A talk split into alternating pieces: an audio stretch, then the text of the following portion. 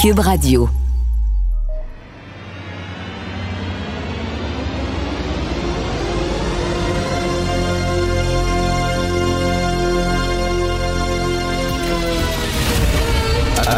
Attention, cette émission est laissée à la discrétion de l'auditeur.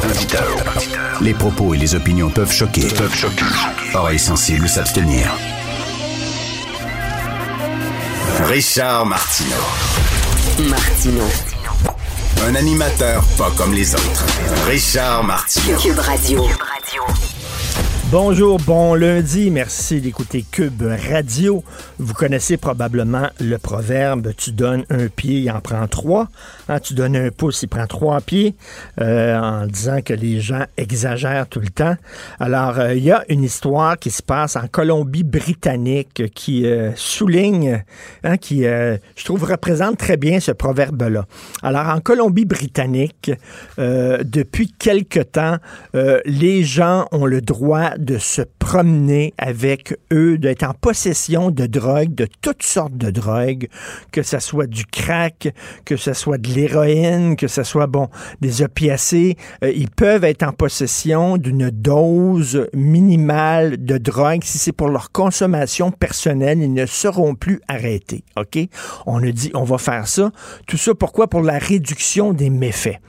Euh, donc, on dit euh, euh, maintenant, si les gens ont peur de se faire arrêter, ils vont aller dans des ruelles pour consommer, ils vont aller dans des taudis, ils vont aller dans des squats, et là, ben, ils risquent de, de mal consommer leur drogue, de se piquer avec des aiguilles sales, de, de s'associer, de côtoyer des gens qui sont peut-être violents, etc. Donc, on dit réduction des méfaits. On se mettra pas la tête dans le il va toujours avoir des gens qui vont consommer de la drogue. Donc, on va leur permettre euh, euh, d'être en possession euh, d'une petite quantité de drogue et de pouvoir la consommer. OK? ça, c'est une chose. Donc, on a fait cette concession-là en disant, regardez, on fait un pas dans la bonne direction. Mais là, il y a une association qui dit, c'est pas suffisant. Alors, c'est une association d'infirmières et d'infirmiers pour la réduction des méfaits. Euh, là, ils veulent poursuivre le gouvernement. En fait, ils ont déposé une poursuite parce que là, actuellement, tu as le droit de consommer des drogues, mais pas à côté de parcs, de piscines, de terrains de sport, de plages et de parcs de skate, par exemple, et pas près des écoles, bien sûr. Et euh, parce que pour protéger les enfants, pour protéger les familles. Eux autres disent non. On veut que les euh, drogués, les toxicomanes puissent avoir la permission de consommer leur drogue partout. Même à côté dans des parcs, même dans des parcs pour enfants où il y a entre autres des installations de jeux puis tout ça, euh, à côté de piscine puis à côté de plage. Tu sais, tu leur donnes un pied, ils en veulent plus. Plus de droits. Toujours plus de droits. À un moment donné, ils ont dit, regarde, on va faire, on va, on va, oui, on va, progresser, mais pour le progressisme, pour la gauche, c'est jamais assez. Il faut toujours, toujours, une fois que tu leur donnes des droits, on en veut plus. On veut plus de droits tout le temps. Ils veulent étendre les droits jusqu'à temps qu'il n'y ait plus d'interdiction. Fait qu'eux autres, interdiction de consommer dans des parcs, dans des piscines, près des piscines, près des terrains de sport, ça, ils disent, c'est épouvantable, ça n'a pas de sens, c'est de la répression. Christy, ils viennent de dire, on les arrêtera pas non seulement on les arrêtera pas, mais s'ils consomment puis tout ça, on les arrêtera pas parce qu'on va, on va dire que ce sont pas des criminels, ce sont des gens qui ont des problèmes de santé. On va voir ça comme un, problème de santé publique et non un problème judiciaire ou un problème de criminalité. C'est déjà beaucoup. Non, c'est pas suffisant. On veut plus de droits, plus de droits. Et là, la moindre petite interdiction, le moindre petit encadrement est vu comme de la répression de la part du gouvernement. Et là, ben, ils veulent poursuivre le gouvernement parce que c'est pas assez. Ça, ça m'énerve, ce genre d'affaires-là, d'étendre les droits tout le temps. Et dans une, on peut pas vivre dans une société où tout est permis, où il n'y aura plus aucune interdiction, il n'y aura plus aucun encadrement. Ça va être le foutu bordel. Il me semble que tu défends des gens qui sont toxicomanes, mais tu dis c'est vrai que commencer à se piquer dans un parc pour enfants, c'est peut-être un peu trop. Non, eux autres, ils voient pas. Non, les droits des toxicomanes. Ben oui, mais les droits des enfants, les droits des familles de vivre en sécurité, non. Ils s'en foutent totalement. Donc, c'est en Colombie-Britannique et pour moi, c'est tellement représentatif d'un certain progressisme qui veut toujours plus de droits, de droits, de droits, mais jamais de devoirs, jamais d'encadrement et jamais d'interdiction. Joignez-vous à la discussion. Appelez ou textez le 187 Cube Radio 1877 827 2346. La criminalité, c'est un cycle. Et tu vois, le nouveau procès va se dérouler sans qu'aucun témoin ne se présente à la barre. L'histoire des criminels racontée par l'unique journaliste d'enquête, Félix Séguin. Oh ben Félix, tu me fais un cadeau. Toi, a commencé la semaine en parlant de l'Office de consultation publique de Montréal. Je, suis joyeux, j'y ai passé euh, tout le week-end en plus, hein, en me rappelant cette chanson de Brassens. Donc, sur le ventre, il se tapait fort les copains d'abord. Boum, boum. Pourquoi? Parce que et je te cite d'ailleurs euh, euh, un des passages d'un des éditoriaux que je suis, dont je m'apprête à te parler. Quand tu dis que l'Office de consultation publique a tant dépensé en fonds publics, en voyages, en restaurants, en mobilier, en écouteurs, et j'en passe, quand tu te mets en tête que plus d'une semaine après la publication de ce scandale-là, celle qui s'apprête à déposer le budget de la ville de Montréal, la présidente du conseil exécutif, du comité exécutif de la ville, Dominique Olivier, l'ancienne numéro un de l'organisme, n'a pas toujours été, n'a toujours pas été euh, euh remerciée. C'est à euh, c'est à rien y comprendre, en plus de l'administration actuelle. Je veux souligner quelque chose en ce lundi qui est à mon sens assez rare. En fin de semaine, OK? Le Journal de Montréal, la presse, le devoir, par la voix de trois de ses chroniqueurs émérites, appellent à la ben démission ben immédiate de Dominique Olivier. Je vais commencer par te citer notre excellente, excellente José Legault, qui dans un texte bien fouillé et puis bien fondé aussi à, l'égard des faits, parle de triumvirat déchu. Euh, pour parler d'eux. Et on dit, euh, Dominique Olivier, voyez-vous, et je la cite, est à la fois le bras droit de la mairesse et la toute puissante présidente du comité exécutif en charge des cordons de la bourse.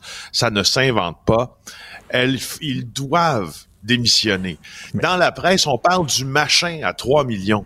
Hein? Le machin à 3 millions, c'est l'OCPM. Ça, c'est le machin de Valérie Plante euh, à 3 millions.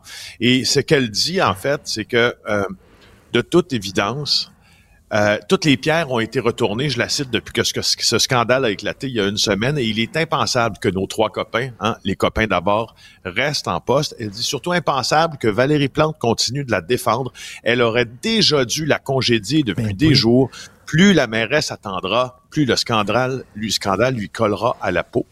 Et puis, euh, Brian Myers, dans Le Devoir, dans son éditorial de ce week-end, dit Nous serons bientôt à court de superlatifs pour décrire la pitoyable ineptie de l'administration Plante-Olivier dans la gestion du scandale des dépenses excessives à l'OCPM. Lui aussi, il dit, son éditorial s'intitule D comme dans démission hmm. pour ce qui est de Dominique Olivier et il dit D dans le cas de délestage dans ce qui est dans le cas de Valérie Plante. Elle se déleste de ses responsabilités de mairesse. Mais c'est quand là que la ville de Montréal va euh, annoncer une hausse de taxes à ses citoyens? Euh, C'est mercredi. Mercredi, ce mercredi. Et ça, c'est Dominique Olivier qui va annoncer ça, là, elle-même. Oui, oui. C'est Dominique Olivier qui l'annoncera elle-même. D'ici là, elle fera face encore une fois et tu regardes sur les réseaux sociaux, là, à un barrage de, de publications euh, qui Incroyable. se résume ainsi, c'est-à-dire on n'a plus confiance et cette personne-là n'a plus la crédibilité. Je fais la, je fais la. Écoute, je sais pas si tu te rappelles la dernière fois euh, dont les trois médias principaux, les trois médias principaux, là, du, les trois journaux principaux du Québec, Journal de Montréal, La Presse, Le Devoir, ont parlé sans se concerter d'une seule et même voix dans un éditorial du samedi en oui. il faut. C'est très, très, très rare. Puis c'est pas, je veux dire, les, les, on pourra bien crier euh, au complot dans tout ça, mais je veux dire, Isabelle Haché a pas parlé à José Legault, José Legault a pas parlé à Brian Myers. En tout cas, ça me surprendrait très bien en se disant, hey, aujourd'hui, on écrit tous que Dominique Olivier doit démissionner. Non, c'est vraiment organique comme comme euh, comme idée de chronique. Je les, je les salue d'ailleurs oui. parce qu'elle elle, souligne tout notre travail. Euh, ben pas tout, en fait, il y a deux femmes, un homme. Mais donc, les trois soulignent notre travail et dans tout ça, je pense que mes collègues du bureau d'enquête doivent en être fiers. Je, je, je suis quand même je me dis pourquoi c'est pas fait encore? Ma foi, je je sais pas ce qui se passe. C'est fou, là, c'est fou, Red, comme tu dis. C'est rare en maudit que les trois principaux quotidiens sont d'accord ouais. avec ça. Donc, euh, mercredi, écoute, elle a encore deux jours pour se réviser, mais ça m'étonnerait effectivement ben, qu'elle monte la porte. Pour ça. Bon, écoute, euh, des subventionnés au Québec vendus en Ontario, hey. de quoi tu veux nous parler? Et je, veux, je veux te parler de voitures électriques. Il y en a qui ont trouvé un tour de passe-passe. Euh, il y a une association là euh, pour la protection des automobilistes, là, l'APA, c'est Georgini qui en est le président, soupçonne qu'il y a 685 Québécois qui ont reçu euh, plusieurs fois la subvention de 5 000 de Québec pour l'achat d'un véhicule électrique, de s'être fait un coup d'argent. Comment ils ont fait ça? C'est que ils ont acheté le véhicule au Québec. Euh, ils ont reçu une subvention de 5 000 euh, ou entre 5000 et 2500 pour un hybride euh, rechargeable. Et ce que on comprend de cet article-là, c'est que ils sont virés de bord, comme on dit, puis ils sont allés en Ontario, puis ils l'ont revendu. Donc, ils se sont fait un profit fou. Il n'y a pas grand monde qui a regardé, encore une fois. Euh, ça me fait penser à ce qu'on se disait pendant, ce que la, la note des fonctionnaires fédéraux, que la note des fonctionnaires, de la note que les fonctionnaires fédéraux ont reçu pendant la COVID, ceux qui fraudaient là, la prestation d'urgence. Euh, les, les, fonctionnaires se sont fait dire, ouais, si vous pensez qu'il y a une fraude, là, on regardera ça plus tard. mais c'est, mais c'est, est-ce que c'est illégal ça, euh, de d'acheter une euh, auto électrique subventionnée ici et de la revendre en Ontario? Est-ce que faut que tu la gardes faut que tu la gardes, la voiture. Tu peux pas la revendre. Okay. Alors, le Québec pourrait récupérer euh, ces sous-là si le véhicule est vendu moins de 12... En fait, la règle, c'est si le véhicule est vendu de moins de 12, moins de 12 mois après l'achat. faut que tu gardes ton char okay. un an. Bref. faut que tu gardes ton char un an, c'est ça. Parce que là, pourquoi on subventionnerait un, un gars euh, qui revend après ça euh, l'automobile un peu plus cher là-bas en Ontario puis qui met finalement la subvention qu'il va donner dans ses poches? Euh, ben, c'est ça, justement. Puis il y a quand même 220 000 véhicules électriques qui roulent là, sur nos routes. Euh, ben on, oui. va atteindre les 2 millions d'ici 7 ans, mais s'il euh, y a des gens qui, qui sont ratoureux et qui profitent des subventions, on, disons que le programme s'appliquera peut-être pas euh, aux gens aux, à qui devrait s'appliquer, même que ce programme-là, Éric Yvan Lemay, mon collègue du bureau d'enquête, l'a bien prouvé il y a quelques semaines. Ça s'adresse souvent déjà aux gens qui ont beaucoup d'argent parce que c'est cher acheter une voiture électrique. Oui, tout à fait. encore des coups de feu sur une école juive, ça, c'est très inquiétant. Ben là, je, oui, puis je veux juste te rappeler là, le, le, le, concept en fait du, du terrorisme. Tu sais, euh, on a parlé moi et toi dans une chronique la semaine passée de la définition au Larousse du terrorisme, puis de la définition que les tribunaux canadiens ont du terrorisme. Hier, le mot a été prononcé par les porte-paroles de l'établissement euh, qui, a, qui a été visé par euh, les coups de feu. Alors, euh, il dit, euh, on va pas laisser ce on va pas se laisser terroriser par des gens qui veulent commettre des actes terroristes. On est consterné, on est préoccupé. Euh, c'est Lionel Perez, qui est l'ancien chef là d'Ensemble Montréal, mais qui est le porte-parole de l'école Yeshiva Jedola. Et euh, c'est quoi? Je pense qu'il a raison. ça, ça reste, euh, ça reste au sens propre du mot là, dans le but d'infliger la peur. Puis quand tu l'infliges, ah, mais, sur, mais, sur, un endroit où il y a des gens qui étudient, c'est encore une coche au-dessus. Écoute, euh, j'essaie de voir, ben, on peut pas dire la bonne nouvelle, parce qu'il n'y a pas de bonne nouvelle là-dedans, mais je me dis, tu sais, quand tu veux tuer quelqu'un, tu fais pas des avertissements comme ça. Il y a des gens qui disent, bon, ben, s'ils tirent comme ça la nuit, c'est qu'ils veulent pas vraiment tuer des gens. Reste que quand même, je, je m'excuse, mais c'est sacrément inquiétant, là. Oui, oui, puis il y a, y a si on regarde au sens euh, strict le modus operandi des, des, des gens plutôt lâches là, qui ont fait ça, ce qu'on peut se poser aussi comme question, c'est si tu es une organisation terroriste, justement, puis le mot le dit, tu es organisé, ce serait surprenant que tu ailles viser une deuxième fois une école où il doit y avoir de la surveillance augmentée, euh, oui. puis ainsi dévoiler un peu ton jeu, puis la manière dont tu vas fuir les lieux, etc. C'est ça qui... C'est ça qui... L'addition se fait pas dans ma tête entre un, un crime très organisé par un groupe très organisé et celui qu'on a vu survenir en fin de semaine et la semaine Il y avait une autopatrouille dans le coin. Elle était en circulation, malheureusement, lorsqu'ils sont arrivés. Merci beaucoup, Félix. On se reparle demain. Passe une excellente journée. Félix Séguin du bureau d'enquête. Avis à la gauche. Ben oui, on le sait. Martineau, ça n'a pas de bon sens comme il est bon. Vous écoutez Martineau. Cube Radio. Cube Radio. Cube Radio. En direct à LCN. On va retrouver Richard Martineau à Cube Radio. Salut Richard. Salut Jean-François. C'est mercredi que Dominique Olivier, la numéro 2 de la ville de Montréal, va annoncer probablement une hausse de taxes. On sait que Mme Olivier, c'est elle qui a instauré une Ouais. culture de gaspillage d'argent public.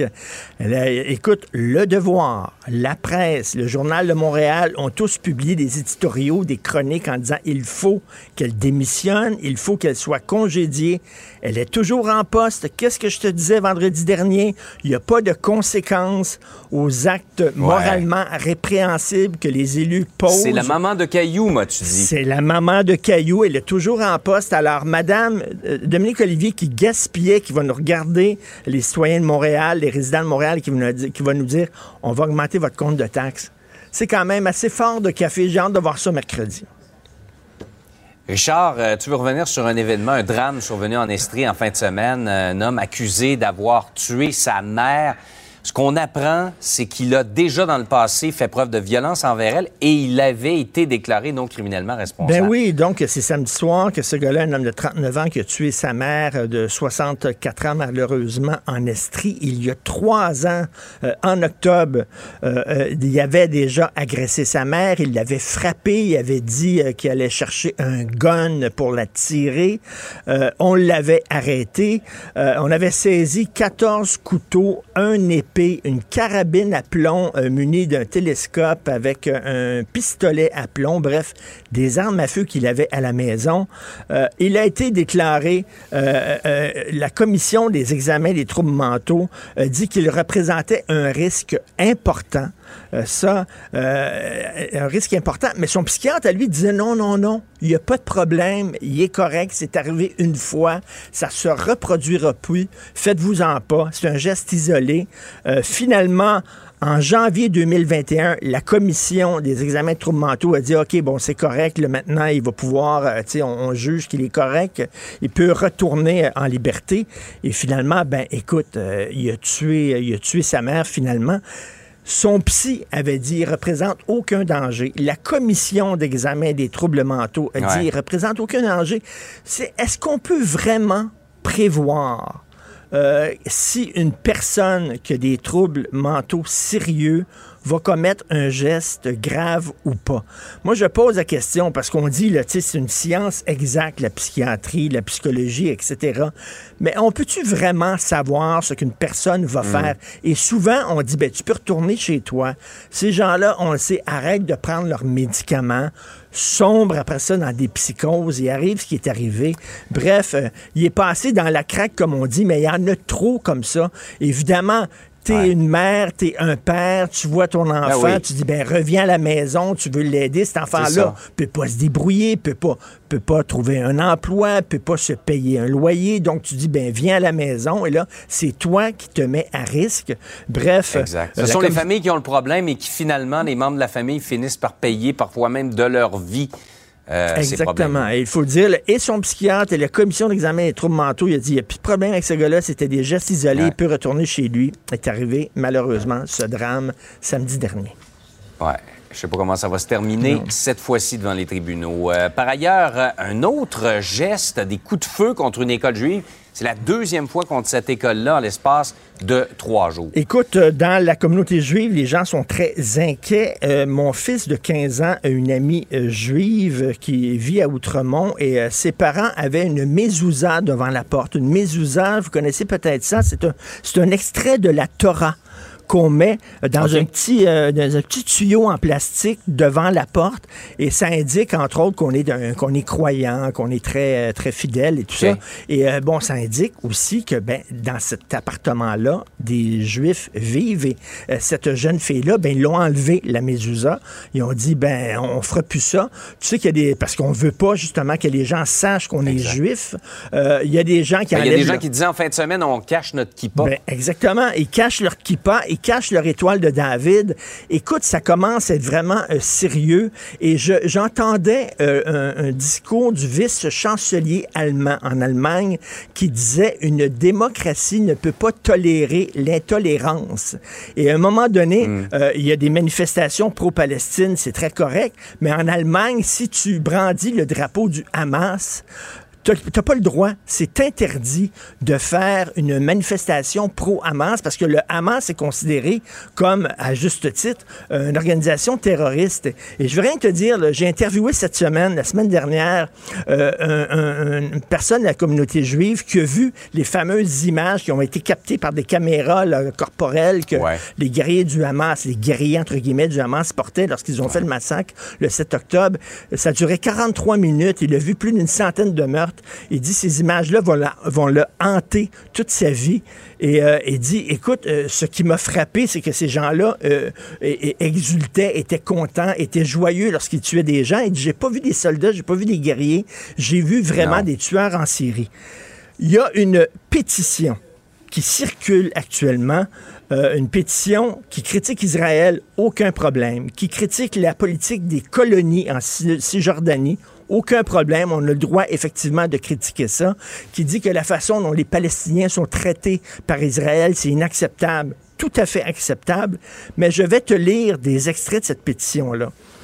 Nous reprochons au gouvernement du monde entier de normaliser l'occupation israélienne et de qualifier les résistants de terroristes. Donc, pour eux autres, le Hamas, ce ne sont pas des terroristes, ce sont des résistants. Je sais pas comment on peut appeler ça autrement quand on massacre des gens innocents euh, et qu'on a du plaisir à le faire de toute évidence. Je continue euh, un texte de cette euh, pétition. Ce que les Palestiniens ont démontré depuis les premières heures du samedi 7 octobre, c'est qu'ils n'accepteront jamais l'occupation, qu'ils résisteront, quel que soit le prix. Donc, c'est comme, on dit, le 7 octobre, les Palestiniens ont montré qu'ils allaient résister. Écoute, ils ont tué des femmes, des enfants, des vieux, tout ça. Sais-tu qui a signé cette pétition-là, entre autres? Amir Kadir. Non. Amir ah Kadir a signé cette pétition-là. Il a dit que le Hamas, c'est pas un groupe terroriste, ce sont des résistants qui ont montré le 7 octobre que les Palestiniens allaient résister et jamais occuper. Je suis désolé, mais M. Kadir, euh, peut-être, devrait s'expliquer un peu. Tu sais, sous prétexte de critiquer Israël, des fois, on fait l'apologie d'un groupe terroriste. Des fois même, c'est pas le cas de cette pétition-là, mais des fois même, c'est une critique non d'Israël, mais c'est une critique des Juifs et c'est une attaque contre les Juifs. À un moment donné, on ne peut pas accepter ça chez nous. Et je reviens à ce que dit le vice-chancelier allemand, euh, on ne peut tolérer l'intolérance dans notre société. Absolument. Il faut être dans les nuances dans une situation comme celle-là. Richard, Merci. passe une bonne journée. On se reparle demain. Bonne journée. Salut.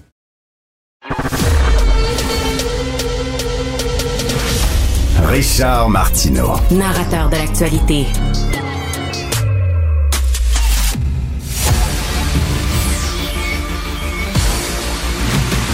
Jean-François Lisée.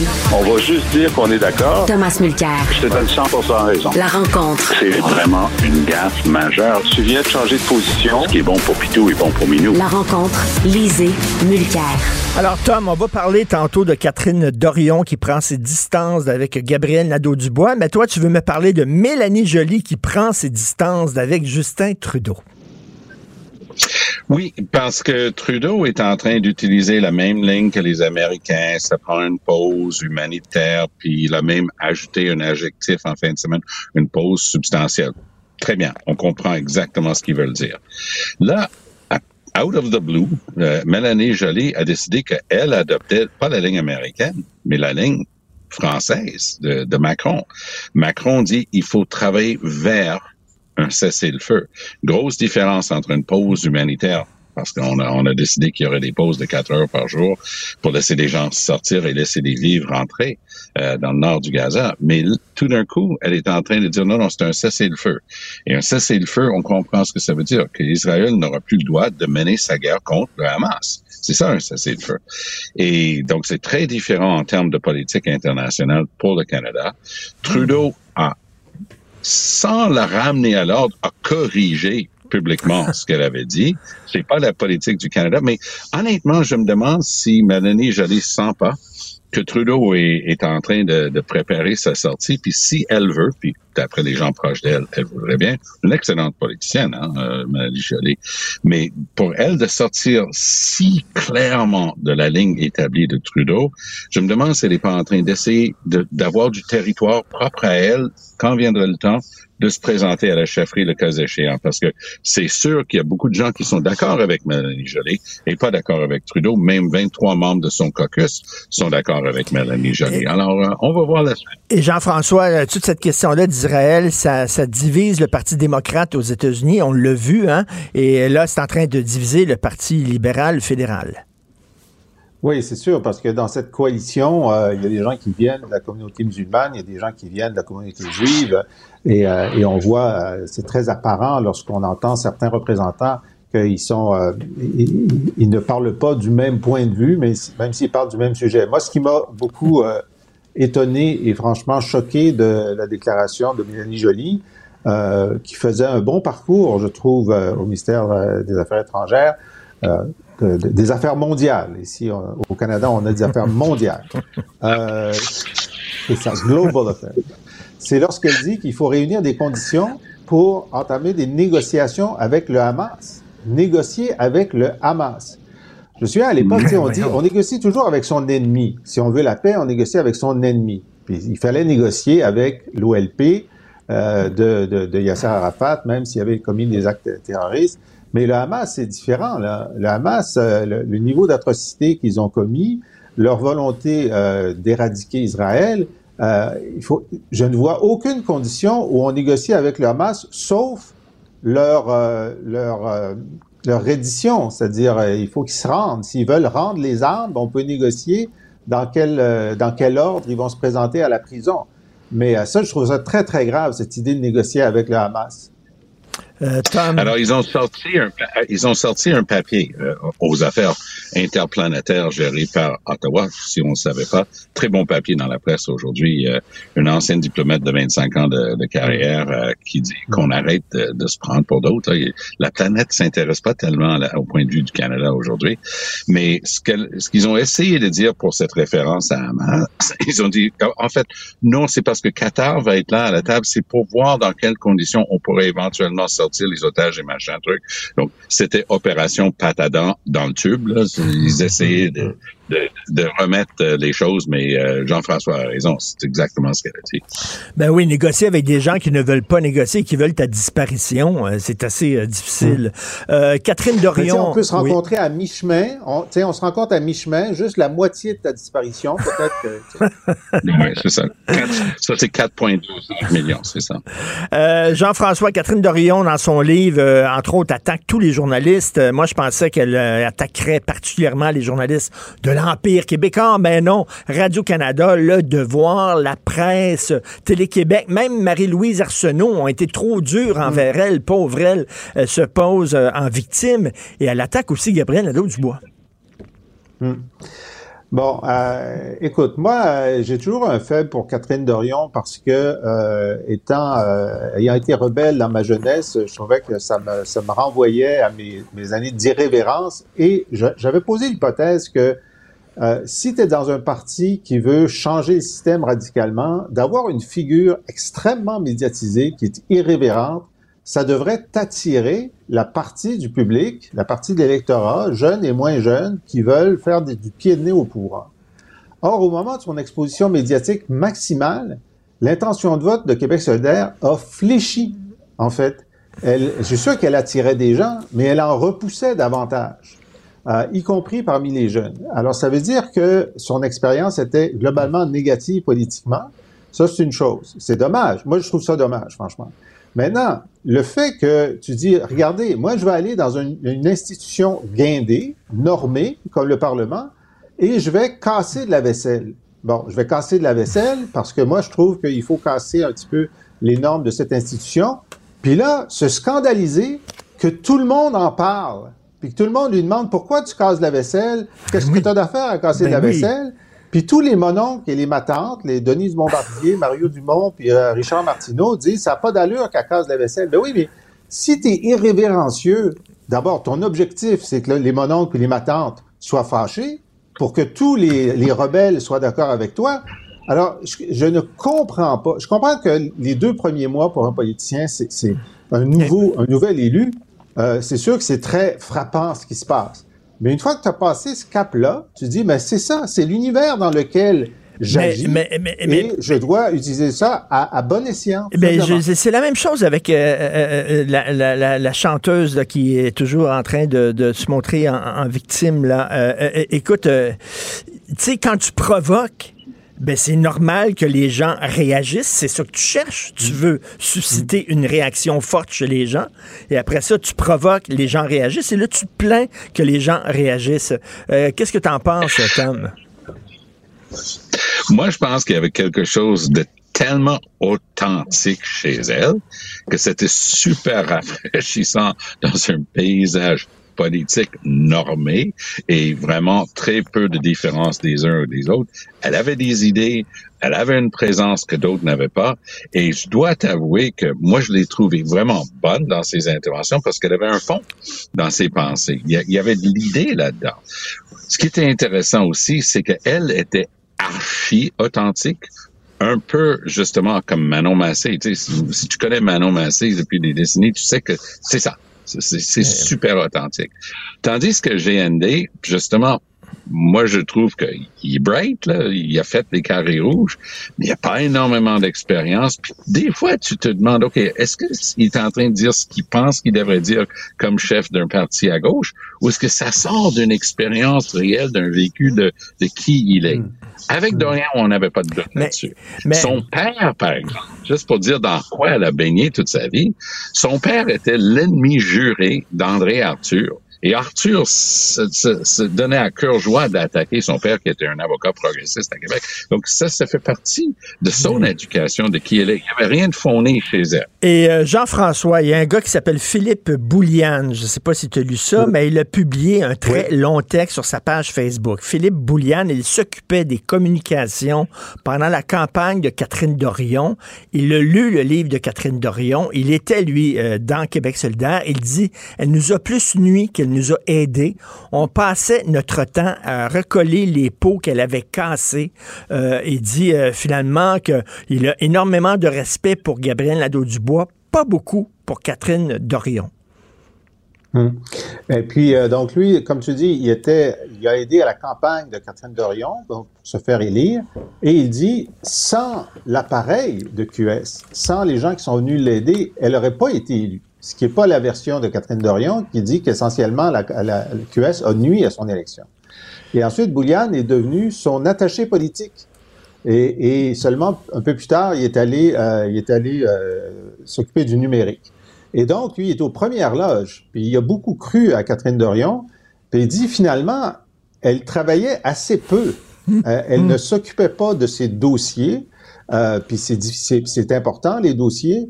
Euh, puis il donne l'exemple. Il dit regarde, Gabriel Nadeau-Dubois, il y a trois journées pour lui typiques. La journée, il va aux toilettes deux fois. La journée, il va une fois. Puis la journée où il va pas, tellement il travaille fort. Et il donne cet exemple. Une fois, Gabriel revient d'une commission parlementaire fou de joie parce qu'il avait réussi à faire passer un amendement qui permettait aux hygiénistes dentaires d'opérer sans la supervision d'un dentiste. Ça veut dire que ça les libérait pour aller tout seul dans les CHSLD et dans les écoles. Pour lui, c'était une grande victoire. Il avait fallu travailler des heures en commission parlementaire, ce que faisait pas Catherine Dorion. Et je trouve que c'est très, ça nous dit quelque chose aussi du personnage. Non seulement elle était atypique et oui, authentique, je suis d'accord avec Tom, mais elle ne voulait pas utiliser mais... les leviers de pouvoir à la disposition des élus pour faire de petits progrès. Elle, c'était, disons, et, et, et tout changer ou rester, euh, rester sur, sur, les, sur les marges. Et Jean-François Philippe Bouliane, il dit, elle s'est servie de Québec solidaire pour elle, son image personnelle, plutôt que servir le parti. Euh, donc, Mm. c'est c'est les limites de Catherine Dorion. Là. Tu sais, À un moment donné, là, quand on parle plus de tes phrases que, que ce que, ce que tu as fait, euh, Tom, tu nuis plus à ton parti qu'autre chose. Oui, et je ne connais absolument pas M. Boulian, donc j'ai rien de personnel à dire sur lui. Mais est-ce que je peux juste dire que ce genre d'opération que je dé, que pardon, que je dépersonnalise, c'est une opération absolument classique de quelqu'un qui est en train de faire très mal à une formation politique. Donc Ah c'est ouais, euh, c'est Animal, c'est Animal Farm de Orwell. Hein? Il y en a un qui ose dire non. C'était pas comme ça notre révolution. On voulait ceci et cela. Et les autres disent, hey, toi, dehors, tu sais, euh, t'es pas bon, t'es, t'es pas dans la gang. Alors, moi, je, je, je mets beaucoup, beaucoup, beaucoup de bémols autour d'une telle critique assez acerbe, euh, franchement. Euh, Jean-François, euh, on parlait euh, de la déclaration d'Adil Sharkawi la semaine dernière et tu disais, euh, ben là, les policiers sont en train d'analyser ce qu'il a dit. C'était pourtant clair. Il a dit, il faut tuer les ennemis d'Israël. Ce matin, j'entendais à une autre station de radio, ce matin, les policiers qui disaient, on est encore, parce que le journaliste lui demandait qu'est-ce qui se passe euh, avec Adil Sharkawi. Il dit, on est encore en train d'analyser ce qu'il a dit. Ouais, c'est- ça fait une semaine qu'ils sont là-dessus. Là. C'est- C'est co- c'est comme des fois, on, écoute un match de hockey, puis là, on voit un joueur qui prend son, son, euh, son bâton, puis qui tape sur la tête de l'autre, puis il fait une commotion cérébrale. Puis là, on entend, oui, ben là, la Ligue est en train de faire enquête. Comment faire enquête? On a tous la vidéo. Il n'y a pas d'enquête à faire, tu sais, franchement. Ben, Bon, tu sais, Jean-François, c'est pas, pas, c'est pas le but d'Alain Côté, là. Non, non, là, l'enquête n'est pas, terminée à ce sujet-là. mais, euh, mais, euh, mais donc, pour- et pour moi, bon, euh, Charkaoui a annoncé qu'il allait prendre la parole à une autre manifestation bientôt. Et, et, et donc, ça, ça continue à envoyer un signal d'impunité. D'impunité à ceux qui font des appels à la violence. Et je trouve ça très grave, chaque jour qui passe, qu'il n'y a pas une arrestation d'Ali Charkaoui pour qu'il passe devant un juge. Ensuite, il se fait libérer sous caution avec condition de ne pas s'exprimer en public ou sur les réseaux sociaux jusqu'à son procès. Mais, mais je trouve que c'est, c'est, euh, c'est terrible, ce délai. Tom? Ben écoute, moi je vais y aller dans le même tiroir de, de la sécurité du public. Parce que moi, je ne comprends pas comment on peut avoir la même école juive frappée à nouveau par des balles avec les douilles laissées par terre. Les gens qui sont dans le voisinage ont dit, ils ont en- entendu les coups de feu, entendu une voiture partir en trombe. Et là, la communauté juive dit, ben, est-ce qu'on peut, nous, embaucher des policiers quand ils sont en dehors de leur quart de travail normal? Je m'excuse, ils n'ont pas à faire ça. C'est à un chef de police, Valérie Daguerre, d'être présent et de prendre fait et cause et dire ça, c'est une attaque terroriste, ça se passerait pas sur le territoire de Montréal, puis on va mettre les, les dispositions qu'il faut. Mais peut-être je l'ai manqué et je lui attribue aucun motif. Mais j'ai j'ai trouvé aucune référence à une présence de Fadi Daguerre dans ces dossiers-là depuis les dernières semaines. J'ai- Il a fait une déclaration il y a deux, trois semaines disant à la communauté juive, vous n'avez pas à cacher votre religion, très bien. Mais depuis lors, ce sont des attaques terroristes là, sur le ter- territoire de Montréal. Arrêtons de, de, de jouer avec les mots. Alors, appelons un chat un chat. C'est ça qui s'est passé. Deuxième fois à la même école. Il y avait rien. Il y avait personne qui Ben avait oui. été mis en sang on nous avait dit Mais que il y a- le numéro 2 du, du SPVM, effectivement, c'est lui qu'on voit depuis une semaine, avait dit que Ben la oui. présence policière serait, euh, serait, serait plus forte pour la visibilité. Oui, mais le- le taux- Alors, le taux- le taux est- le- le taux est en circulation, le- école-là 24 heures par jour? L'auto est en circulation, on dit, parce qu'on dit on veut être présent dans tout le quartier. Donc, l'auto est en train de se promener dans le quartier lorsqu'ils sont arrivés Ah. puis ont tiré sur l'école. Mais, mais effectivement, la question se pose, Mettez oui, deux autos. est Fadi Daguerre? Tout à fait. Il faut rentrer encore d'analyser le discours d'Adil Sharkawi. Merci, monsieur. Toujours un plaisir, un privilège de vous parler. Merci. Bonne journée. À demain. Joignez-vous à la discussion. Appelez ou textez le 187 Cube Radio 1877 827 2346. Je te rappellerai que 1,3 milliard. 44 milliards de dollars. C'est beaucoup, beaucoup d'argent. À partir de cet événement-là, il y a eu un point de bascule. Un directeur de la section argent, pas comme les autres. Yves Daou. Donnez-moi une borne que je recharge mon auto.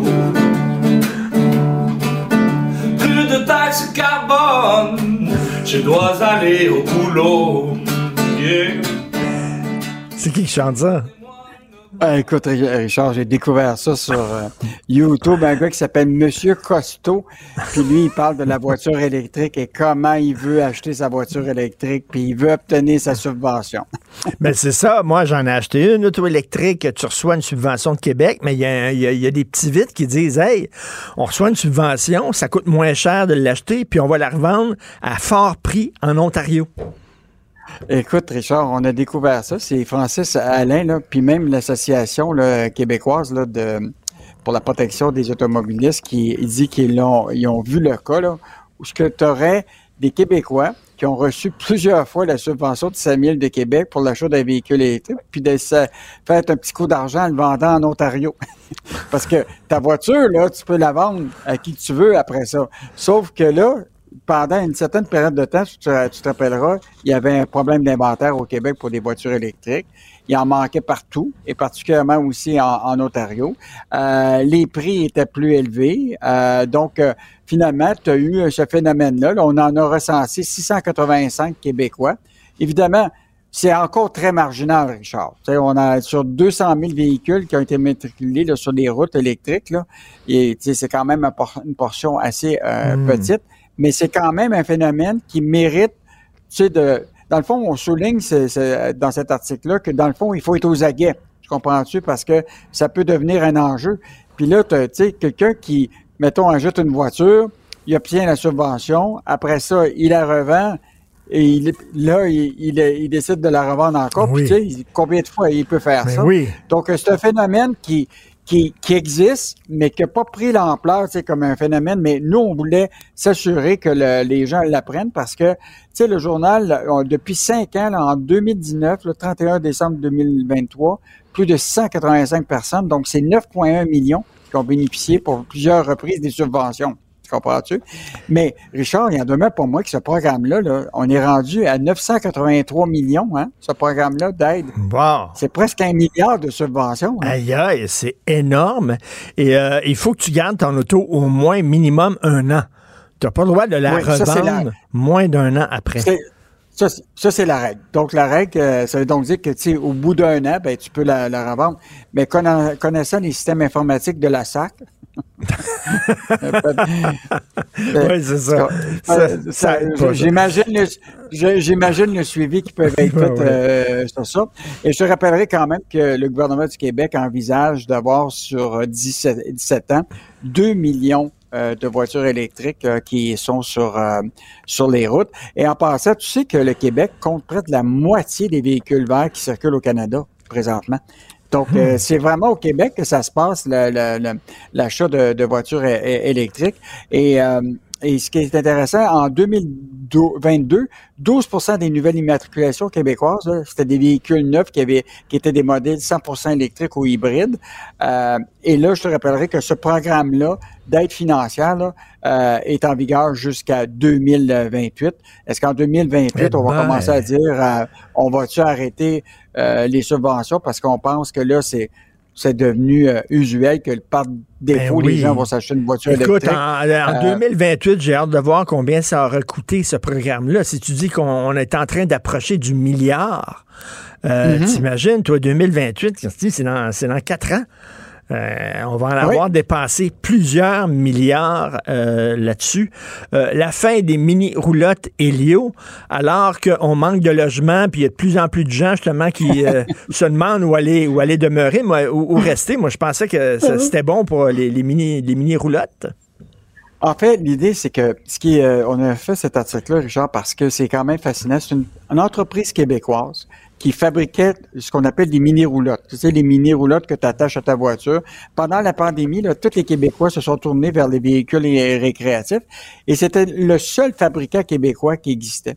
Et donc, euh, mauvaise nouvelle, euh, c'est une entreprise qui a été fondée en 2014 par trois actionnaires, trois entrepreneurs du Québec. Et là, imagine-toi, euh, tout récemment, le propriétaire lui-même, l'actionnaire principal, est tombé malade. Écoute, la chute complète. Là. Donc, il fait faillite, euh, des actifs qui sont euh, qui sont laissés pour compte. Euh, donc évidemment des gens qui avaient des, des beaucoup de distributeurs qui vendaient ces petites mini roulottes là. Et je te signale ça, Richard, cette faillite là ce matin parce que ce qui est un peu inquiétant là, c'est est-ce que la vague des faillites au Québec là va prendre de l'ampleur là? Parce que tu sais qu'il y a un ralentissement économique. Déjà là, puis ça c'est bien bien important. Au cours des sept premiers mois de l'année, on compte 1456 dossiers d'insolvabilité au Québec. À ce rythme, si la tendance se maintient en 2023, on pourrait être la pire année de depuis 2017 pour les PME. Là. Donc, euh, il y a quand même... Euh, euh, bon, c'est sûr là, qu'il y a là-dedans, il y a, beaucoup de restos, mais moi, ce qui m'inquiète souvent, c'est les petites entreprises, là, tu sais, qui ont une dizaine d'employés, Ben qui, oui. sont, qui manufacturent dans des régions. Et donc, euh, et donc ça, ce, ce- ce phénomène-là existe, des faillites. Puis là, ben, ben, bientôt va venir euh, la, la fin du remboursement des prêts du gouvernement là, qui s'en vient Écoute, prochainement. euh, ben oui. Non, les faillites personnelles, les gens qui n'arrivent pas à payer leur maison, qui n'arrivent pas à payer leur char, les entreprises, les petites entreprises qui ferment, ça regarde mal. Ce week-end, Michel Gérard a écrit sur le, le fameux tramway de Québec, puis l'implication de la Caisse de dépôt là-dedans, c'est rendu une patate chaude. là. Ben, en fait, Richard, tu sais que Michel, depuis le début, Michel Girard a dit, c'est clair, que, dans son esprit, la Caisse devrait jamais être impliquée comme opérateur, tu comprends-tu, dans des projets d'infrastructures de transport euh, public. Son rôle, c'est d'investir, tu comprends-tu, probablement dans des infrastructures, mais pas être opérateur. Là, rappelle-toi la Caisse de dépôt qui avait un projet de REM de l'Est, puis qui avait avancé, puis s'était fait retirer le projet par le gouvernement. Et là, le gouvernement va confier à la caisse de, le- de- de réfléchir sur le, le fameux tramway. Un peu une, une espèce de contradiction. Mais ce que Michel soulève, c'est que l'enjeu avec tout ça, c'est que la caisse, elle se retrouve, elle, à être actionnaire de ceux qui ont les deux mains, tu comprends-tu, dans les projets d'infrastructure Ben oui. euh, euh, au Québec. Tu as Alstom, ok, nos fameux trains indiens, que- qui, euh, évidemment, qu'on a une usine de la Pocatière, mais Alstom, euh, Richard, on est le principal actionnaire avec Ben la oui. Puis en plus, on est le principal actionnaire de SNC-Lavalin qui gère justement tout le REM actuellement, qui, on, on s'entend qu'il y a quelques petits problèmes. Là. Fait que la Caisse Euh, est juge est partie un peu là-dedans. Là.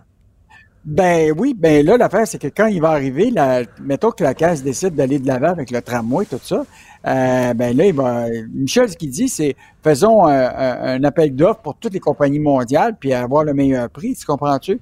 Là, est-ce qu'on va se retrouver avec la caisse qui va le financer, mais en même temps, on va être obligé de prendre Alstom puis SNC Lavalin? Euh, Hmm. Donc, de très bonnes questions que Ben soulève oui. euh, euh, Michel dans c'est vraiment une patate chaude pour euh, pour la caisse là, parce que euh, ils en ont déjà les les, les mains pleines avec le REM, oui. avec euh, Ben oui.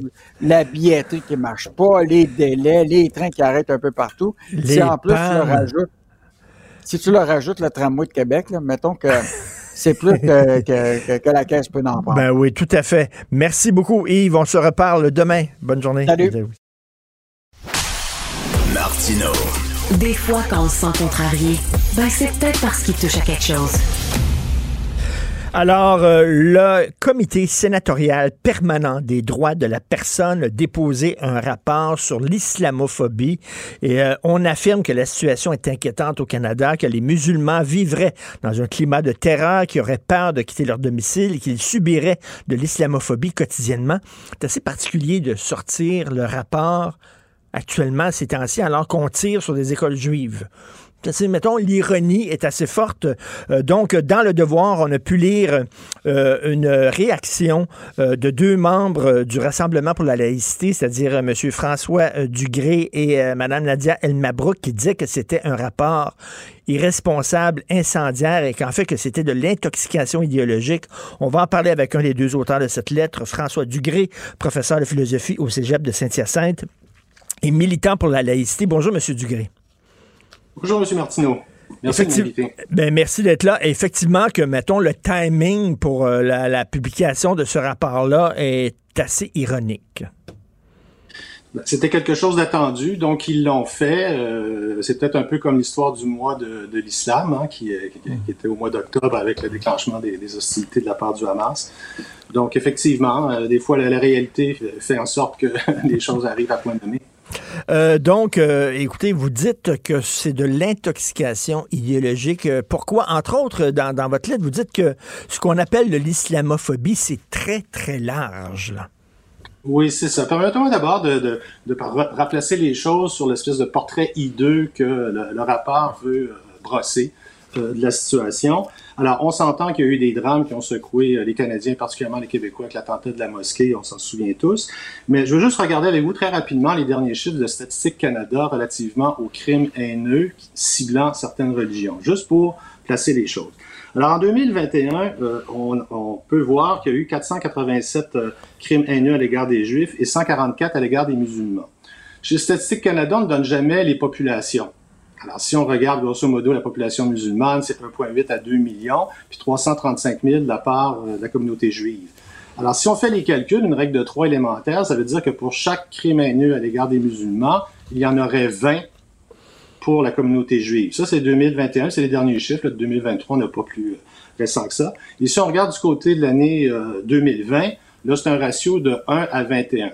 Donc, encore une fois, il y a eu des drames, mais il faut relativiser ça. Si on regarde maintenant du côté de la race, la proprement nommée, avec la couleur de la peau, les Noirs sont aussi beaucoup plus euh, visés euh, que les autres. Donc, revenons à, à, votre question.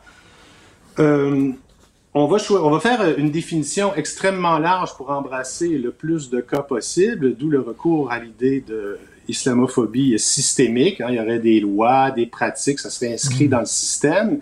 Mais là, on va y aller beaucoup avec les écarts statistiques. Avant d'y aller, peut-être que je pourrais vous donner la définition qu'on a dans le rapport rapidement. Euh, elle est très large. Dans un premier temps, donc, racisme, stéréotype, préjugés, peur ou acte d'hostilité envers les personnes musulmanes ou les adeptes de l'islam en général. Ça, c'est la première partie. Je rappelle que sur le plan de l'étymologie, islamophobie, ça veut dire la peur, voire éventuellement en exagérant le terme phobia ou phobos, la haine à l'égard de l'islam et non à l'égard des personnes. Il y a déjà un glissement qu'on connaît bien. Mm.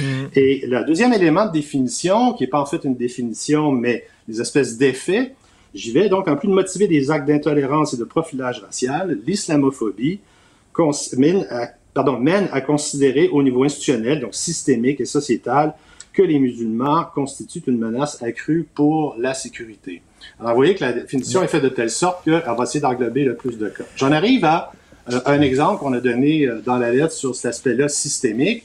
Si on refuse, dans le cadre du milieu de travail, à un musulman des locaux et du temps pour ses prières, c'est considéré comme relevant de l'islamophobie euh, systémique. Hmm. Alors, le moins qu'on hmm. peut se dire, c'est qu'on peut en débattre? Est-ce qu'il y a haine à l'égard des personnes?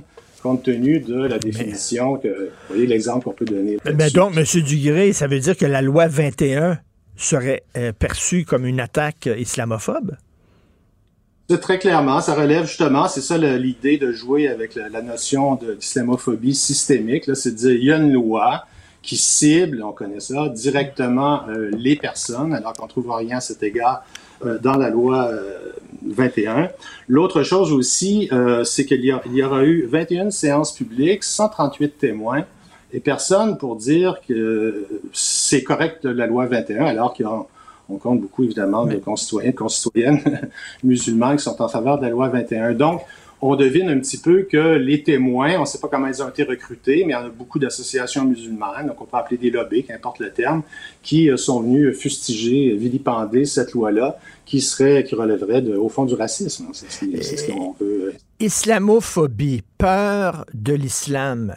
Ben, j'ai peur de l'islam, M. Dugré. Euh, pas tout l'islam, mais il y, a une, il y a une branche de l'islam, l'islam politique, l'islam radical. Oui, me fait peur et j'ai des raisons d'avoir peur. Hein. Une phobie, c'est une peur irrationnelle. Eh bien, ma peur, elle est rationnelle. Est-ce que j'ai le droit de dire ça au Canada?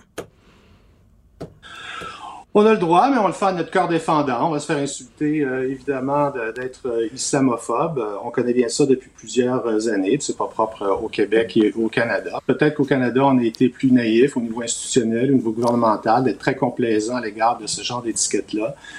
C'est assez sûr. de tous les différents témoins, on le salue dans notre lettre parce qu'il fallait, j'ose dire, se farcir tous les témoignages. C'est des heures et des heures, on regardait ça.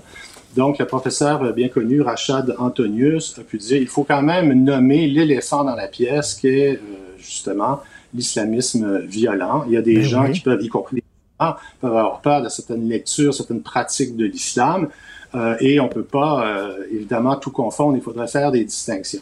Or, le rapport sénatorial ne conserve pas cet élément critique-là, il le met sous le boisseau, alors c'est pour ça qu'il faut faire ce travail presque de bousier, de tout aller lire les témoignages pour voir comment ça a été choisi, dans quel sens c'est orienté, et le fait qu'on taise pareil témoignage qui tombe sous le sens, c'est pas une grande révélation qu'il y a de l'islamisme violent. Bien évidemment, euh, en dit long sur l'orientation idéologique. D'où l'idée d'intoxication idéologique de la part du, du comité sénatorial. Et bon, regardez, en terminant, euh, je lisais euh, dans la presse aujourd'hui qu'il y a une organisation euh, qui défend les musulmans, mais qui aurait des liens avec le Hamas. Et là, bon, est-ce qu'on a le droit de fouiller dans les livres des organisations de défense des droits des musulmans ben, pour voir qui les finance exactement? Là, ça serait vu comme, ça serait perçu comme une forme d'islamophobie, ça, M. Dugré. Exactement. Donc ça, on avait déjà mis en garde, moi, Nadine Mabrouk et le groupe Rassemblement pour la laïcité, euh, contre cette volonté de la part notamment du Conseil national des musulmans canadiens pour venir, pour ainsi dire, mettre sous tutelle ou contrôler des organismes qui sont dévoués, dédiés à la sécurité des Canadiens.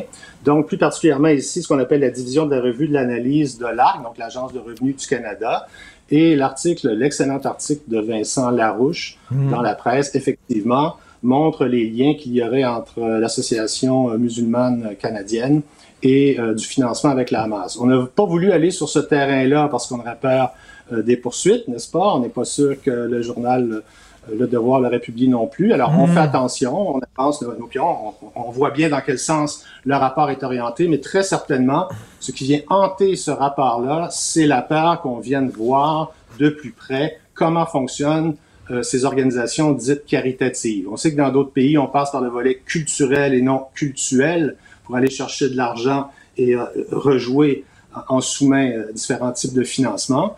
Ici, ça relève justement de nos instances compétentes vouées à cela, et c'est pas euh, la part de simples citoyens comme nous qui mettons en garde d'aller aussi loin dans le détail, mais on le fait parce qu'on est inquiet. Il faut être vigilant vis-à-vis de ça. Le Canada est un pays qui est largement complaisant. Dernière petite chose, peut-être rapidement. Le, Glo- le- The Global News a fait aussi euh, samedi un reportage absolument extraordinaire sur euh, les gardiens de la révolution islamique euh, implantés ici au Canada et qui met de la pression et des menaces à l'égard des Oui. citoyens iraniens. Donc l'impunité qu'on sentait de la part du régime iranien de brimer la liberté d'expression dans l'affaire Salman Rushdie en 1989, qui depuis lors pèse comme une, un épée de Damoclès sur nous tous, eh bien, euh, on voit que c'est ce qui est en train de se passer ici au Canada et que cette organisation-là, ce régime-là, pardon, n'est pas classé comme une organisation terroriste, ce qui est le cas aux États-Unis, dans d'autres pays. Alors là, peut-être que les choses commencent à bouger, on peut l'espérer, pour qu'il y ait un peu plus de vigilance, un peu plus de responsabilité. Ben oui, tout à fait. Et merci beaucoup pour le travail justement que vous faites dans le cadre du Rassemblement pour la laïcité. Euh, je dis aux gens, là, je conseille aux gens d'aller lire votre texte qui est disponible sur le site du Devoir, les idées euh, véhiculées dans le rapport là, sénatorial sur l'islamophobie euh, et le fruit d'une intoxication idéologique. Merci beaucoup, Monsieur François Dugré. Bonne journée. Merci, Monsieur Martineau. Bonne journée. Joignez-vous à la discussion. Appelez ou textez le 187 Cube Radio 1877 827 2346. Alors, ce week-end, c'était le congrès annuel de la FPGQ. La FPGQ, c'est la Fédération professionnelle des journalistes du Québec. Et bien sûr, on a parlé du fameux bras de fer entre les médias et Meta, euh, qui est la maison mère de Facebook. On va faire le point là-dessus avec Éric Pierre Champagne, le nouveau président de la FPGQ et journaliste à la presse. Bonjour, euh, Éric Pierre. Bonjour, M. Martineau. Ben, félicitations, premièrement, euh, pour euh, l'élection. Merci, Donc, merci. euh, et donc, on est en grève. On est en grève, oui, euh, les journalistes. J'essaie, de plus utiliser euh, Facebook parce que je comprends qu'il y a un bras de fer. J'ai hâte que ça soit réglé pour pouvoir retourner sur Facebook. Euh, donc, est-ce que est-ce que c'est un rêve? Est-ce que c'est de l'utopie, ça, qu'on va pouvoir mettre au pas les grands géants du web qui sont transnationaux, qui, qui sont gonziliardaires, qui sont extrêmement puissants? Est-ce qu'on peut leur dire, oui, vous allez devoir mettre l'épaule à la roue et euh, fouiller un peu dans vos poches et aider les médias qui, euh, qui tirent le diable par la queue au Canada? Ben, je dirais c'est- pas un rêve, euh, c'est pas une utopie, mais le défi est certainement là, euh, immense. Euh, ce qu'il faut comprendre, c'est que nous, à nos yeux, moi, mes yeux, le- les géants du web, c'est les câbleaux distributeurs du 21e siècle. On a eu pendant des, encore aujourd'hui, mais bon, ce système-là commence à avoir un peu de plomb dans l'aile, la câble distribution, la télé traditionnelle, mais les câbleaux distributeurs paient des redevances aux producteurs de contenu, parce Mhm. que sans eux, euh, sans les producteurs de contenu, ben, il n'y a plus vraiment de câbleaux distribution. Donc, euh, c'est la même chose pour les géants du web. Donc, nous, ce qu'on ce qu'on veut, c'est qu'ils paient leur juste part, et euh, c'est pour ça que c'est pour ça qu'on se bat. Mais monsieur, madame, tout le monde là, qui écoute ça depuis, depuis une couple de mois, là, ils disent, ouais, mais quand, mettons, Facebook met des textes de la presse ou du Journal de Montréal, c'est bon, ça vous amène des lecteurs, ça fait de la publicité, ça fait connaître vos textes, donc pourquoi vous êtes en guerre contre eux autres? Ben, en fait, pour recadrer un peu le débat, parce que la véritable question, c'est une question de revenus publicitaires. Les géants du web, maintenant, au Canada, accaparent 80% des revenus publicitaires numériques. Puis là, dans les dernières années, les, les 20 dernières années, ce qu'on a vu, c'est que les médias ont perdu un à un les, les, les, les, secteurs, là, les- une à une, les, sources de revenus. Là, juste un exemple, là, les petites annonces, là, il y a très, très, très longtemps, là, il y en avait là, dans le Journal de Montréal, Oui. dans la presse. là, C'était des pages et des pages de petites annonces. Euh, en, en 2005, je crois, on parlait de 875 millions de revenus pour les médias canadiens. Puis dix ans plus tard, c'est tombé en bas de 100 millions. Ça, c'était en, deux- ça, en 2015. Fait que là, aujourd'hui, en 2023, là, j'ai aucune idée. là. Je regarde les journaux, puis je vois pas beaucoup de petites annonces. Là. Donc, ils ont perdu ça. Ils ont perdu ensuite les annonces d'emploi, euh, carrière et profession. C'est, disparu, ça, des médias d'information. Après ça, euh, les publicités plus traditionnelles ont commencé à disparaître aussi. C'est plus difficile. Donc, les médias se sont tournés vers le numérique, eux aussi. Mais là, tu as deux géants qui accaparent 80% de la tarte. Il reste 20% pour les médias qui restent au Canada. C'est ça l'enjeu. Mais l'affaire, c'est que c'est une- un combat à armes inégales parce que on- nous autres, on a plus, plus, plus besoin d'eux autres que les autres ont besoin de nous autres. À première vue, on pourrait penser que oui. Moi, j'ose croire, j'espère croire qu'à la longue, actuellement, Facebook est devenu un désert, là, en tout cas au Canada, là, un désert médiatique. Euh, peut-être qu'en ce moment, il n'en voit pas les effets, mais peut-être que dans six mois, dans un an, euh, il va avoir un désintérêt. Sais, vous, vous avez dit que vous n'y allez plus chez Facebook, à Face- sur la page Facebook. Je pense qu'il y a plein de gens qui font ça. Là.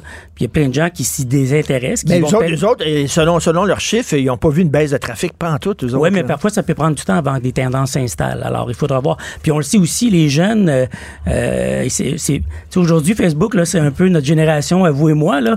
Les jeunes sont plus là-dessus, là, sont ailleurs. Là. C'est Instagram. Puis même Instagram, maintenant, c'est TikTok. Donc, euh, je veux dire, euh, je veux dire, il n'y a rien qui, qui, qui permet de croire que Facebook va maintenir son audience euh, en coupant les nouvelles. Il y a eu des pays comme l'Australie qui ont réussi à mettre Facebook au pas aussi, là. Ben, eux, ils ont mis en place un système. Oui, c'est ça. Non, c'est l'Australie. Ils ont mis en place un système duquel le, le Canada s'est inspiré, euh, qui fait en sorte qu'on que, que les, les géants du web, dont Facebook, doivent aller négocier des ententes avec, avec les médias. Euh, c'est un peu le modèle de c'est le modèle de la loi C18, donc de forcer les géants à, négocier des ententes avec, avec les médias canadiens pour que ceux-ci puissent euh, recevoir des redevances. Sauf que ce que ce que la loi prévoit, c'est que pour les entreprises qui partagent les géants du web qui partagent des nouvelles sur leur plateforme. Alors la réponse de, Facebook, ça a été de dire, mais voilà, je ne partage plus de nouvelles. Ben oui. Alors, je ne partage plus de nouvelles, je ne suis pas, Quelle je ne suis pas touché par même. cette loi-loi. Ben, Ben, ça, c'est vraiment, euh, c'est une, tactique d'intimidation, là. C'est vraiment ça, là. Euh, puis de, de, de- aussi, c'est pas respecter la souveraineté euh, euh, canadienne sur le sur cette question-là. Je veux C'est dire, c'est des entreprises qui disent l'État, là, puis les lois, puis tout ça, c'est pas important. Nous autres, on est plus gros que les États. Exactement. On est plus gros que les nations. Ouais. Puis dans, dans le cas de, Fa- de Facebook, euh, Google, c'est autre chose parce qu'eux, actuellement, ils bloquent pas encore des nouvelles. Ils ont menacé de le faire, mais ils sont pas encore rendus là. Mais il faut comprendre que c'est pas le Canada qui les dérange. Là. Il y a des chiffres qui sont sortis. Là. Facebook paierait notamment en vertu de ces 18. Là, euh, c'est autour d'une soixantaine de millions ce que Facebook verserait à des médias canadiens. C'est, c'est des pinottes là, pour eux. Là. Mais euh, aux États-Unis, notamment, il y a une étude récente du Pointer Institute qui vient de sortir. Et ce que, ce que les deux géants du web devraient payer aux médias américains, c'est 14 milliards par année. Alors, ce qui- en ce moment, pourquoi là, ils s'opposent à la loi C-18? Parce qu'il y avait juste C-18 là, dans, dans le monde, ça les dérangerait pas. C'est parce que ce qu'ils voient venir, là, c'est que cette, cette question-là, cette préoccupation-là, elle est partout dans le monde. Ben c'est ça, là, il faut que maintenant les, les États s'unissent ensemble puis dire à ces entreprises-là, hey, On existe, il y a des lois, vous devez respecter les lois de notre pays. Euh, merci Éric Pierre Champagne, c'est vraiment un combat qui doit être mené. On va se reparler une fois parce que le temps nous bouscule un peu. Là. Je sais que vous êtes euh, euh, dû à, à parler ailleurs, mais j'aimerais ça parler de, de des jeunes qui délaissent de plus en plus le journalisme traditionnel pour aller s'informer sur des sources d'informations qui sont assez suspectes et douteuses. Moi, ça m'inquiète. Ça me fait plaisir. de- Ça m'inquiète beaucoup pour l'avenir Oui. de la démocratie. Vous avez ça, raison. Donc, merci. Éric Pierre Champagne, président de la FPGQ et journaliste à la presse, collègue de l'autre bord. Merci. Merci. Salut. Richard Martineau. Les commentaires haineux prennent certains animateurs. Martineau s'en régale.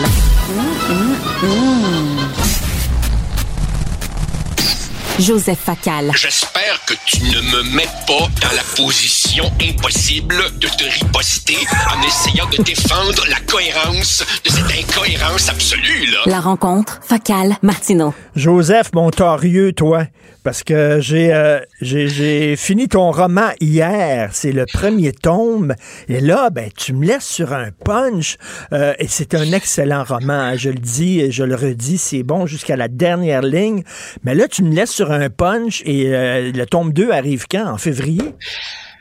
Bon, alors, premièrement, tu me fais un grand honneur en me disant que tu l'as terminé. Je sais que c'est un long roman. Je crains parfois, parce que je suis un débutant, que les lecteurs se découragent. Ah. Merci d'avoir persévéré. Euh, oui, je laisse un petit peu le lecteur une patte en l'air. Ça, par honnêteté, il faut le dire, ce n'est pas comme une série de Harry Potter, des histoires complètes en soi. Il faut lire le tome 2, mais, Richard, mais, on s'est arrangé pour que le tome 2 sorte très rapidement, fin février 2024, pour ne pas faire languir les gens. Alors évidemment, vous mettez le tome 1 sous le sapin de Noël et le tome 2 arrivera rapidement début 2024. Et Richard, sans vouloir me scouper, je veux juste te dire ceci. Je monte la mayonnaise tranquillement et c'est dans le tome 2 que ça pète de partout. Très hâte de lire ça, mais j'ai pris euh, énormément de plaisir. J'ai appris plein de choses sur le Québec euh, en lisant ton roman Si tu vois mon pays, tome 1, Joseph. Euh, écoute, Joseph, je voulais te parler rapidement avant de, de- donner la parole. Il y a une pétition qui circule. On critique Israël, c'est correct. On critique la politique de colonie en Cisjordanie, c'est très correct. Qu'il faut aider euh, les Palestiniens, aucun problème avec ça. Mais écoute ça, dans la pétition, c'est écrit nous reprochons au gouvernement du monde entier de normaliser l'occupation israélienne et de qualifier les résistants de terroristes. Ce que les Palestiniens ont démontré depuis les premières heures du samedi 7 octobre, c'est qu'ils n'accepteront jamais l'occupation et qu'ils résisteront quel qu'en soit le prix. On dit que le 7 octobre, c'était un acte de résistance et qu'on va continuer à résister de la sorte. Une- un des signataires de cette pétition-là, c'est Amir Kadir. Et- ouais, c'est Amir Kadir, qui est un des signataires de la pétition. Bon, Écoute, alors, je- euh, première- je premièrement, ça, je là. n'étais pas au je n'étais pas au courant de cette pétition et la question que je m'en allais te poser est qui sont les signataires? Alors évidemment, on peut assez spontanément, toi et moi, Richard, penser à des gens qui n'hésiteraient pas à signer ce genre de texte. De la part d'Amir Kadir, je suis étonné et déçu. Je présume qu'il s'en expliquera, car je t'avoue, Richard, que j'ai senti au fil des années chez Amir Kadir une certaine évolution. Rappelle-toi, quand il est arrivé, il était une espèce de bout de feu qui lançait des souliers en conférence de presse et on se disait tous quel illuminé. Puis les années ont passé et j'ai découvert un militant de la gauche sincère, mais qui semblait, qui semblait un, un humaniste de bonne foi avec qui tu peux dialoguer malgré nos désaccords.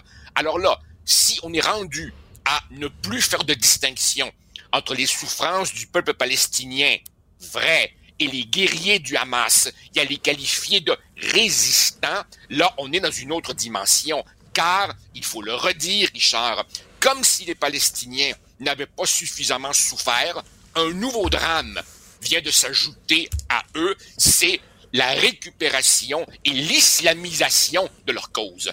Le Hamas n'est pas pantoute dans une logique de solution des deux États et de réhabilitation de la condition palestinienne. Non, non, le Hamas est dans l'éradication d'Israël et le djihad islamique mondial. Alors évidemment que M. Kadir, que je respecte, signe ça. Je trouve ça tout à fait désolant. Mais, comme je te dis, j'en prends à peine connaissance. Oui. Et donc, je m'en tiendrai à ça pour le moment. Le journal Blick, qui est un journal en Allemagne, vient de publier un gros texte sur la vie des riches et célèbres du Hamas, les dirigeants du Hamas qui sont millionnaires.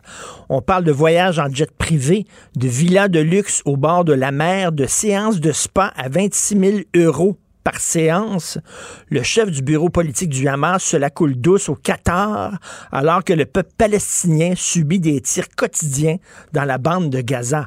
C'est ça, les chefs du et Hamas. Le Hamas, voilà, et le, et le Hamas prélève une taxe de 20% sur toutes les marchandises qui entrent et sortent de Gaza comme un vulgaire clan mafieux rançonne tous les commerçants en prélevant le pizzo dans, dans, dans, dans certains quartiers sous la coupe du crime organisé. Alors, il faut, il faut redire mille fois, dix mille fois, un million de fois, Richard, qu'il y a un peuple palestinien avec ses souffrances et ses doléances et ses revendications en partie légitimes, et il y a évidemment les leaders autoproclamés et sans légitimité euh, de ce peuple. D'un côté, le Fatah corrompu des momies brejneviennes en Cisjordanie et de l'autre côté et les islamistes fanatiques du Hamas. Alors comme si les Palestiniens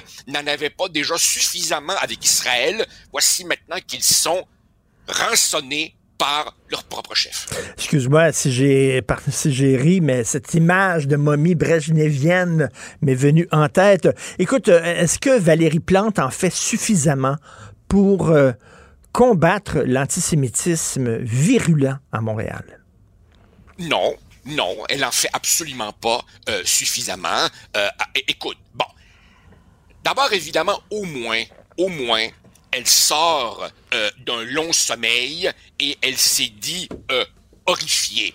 Euh, son administration semble enfin comprendre qu'il n'y a pas que l'islamophobie. En même temps, tu remarqueras, Justin Trudeau, lui aussi, semble sortir d'un long sommeil et il découvre le Canada réel, qui n'est pas un Canada de communauté harmonieuse, mais un Canada qui a largement importé les conflits venus d'ailleurs. Ta question sur Valérie Plante fait en fait référence à une dimension précise qui, je crois, a été soulevée en premier par notre collègue Mario Dumont il y a trois jours.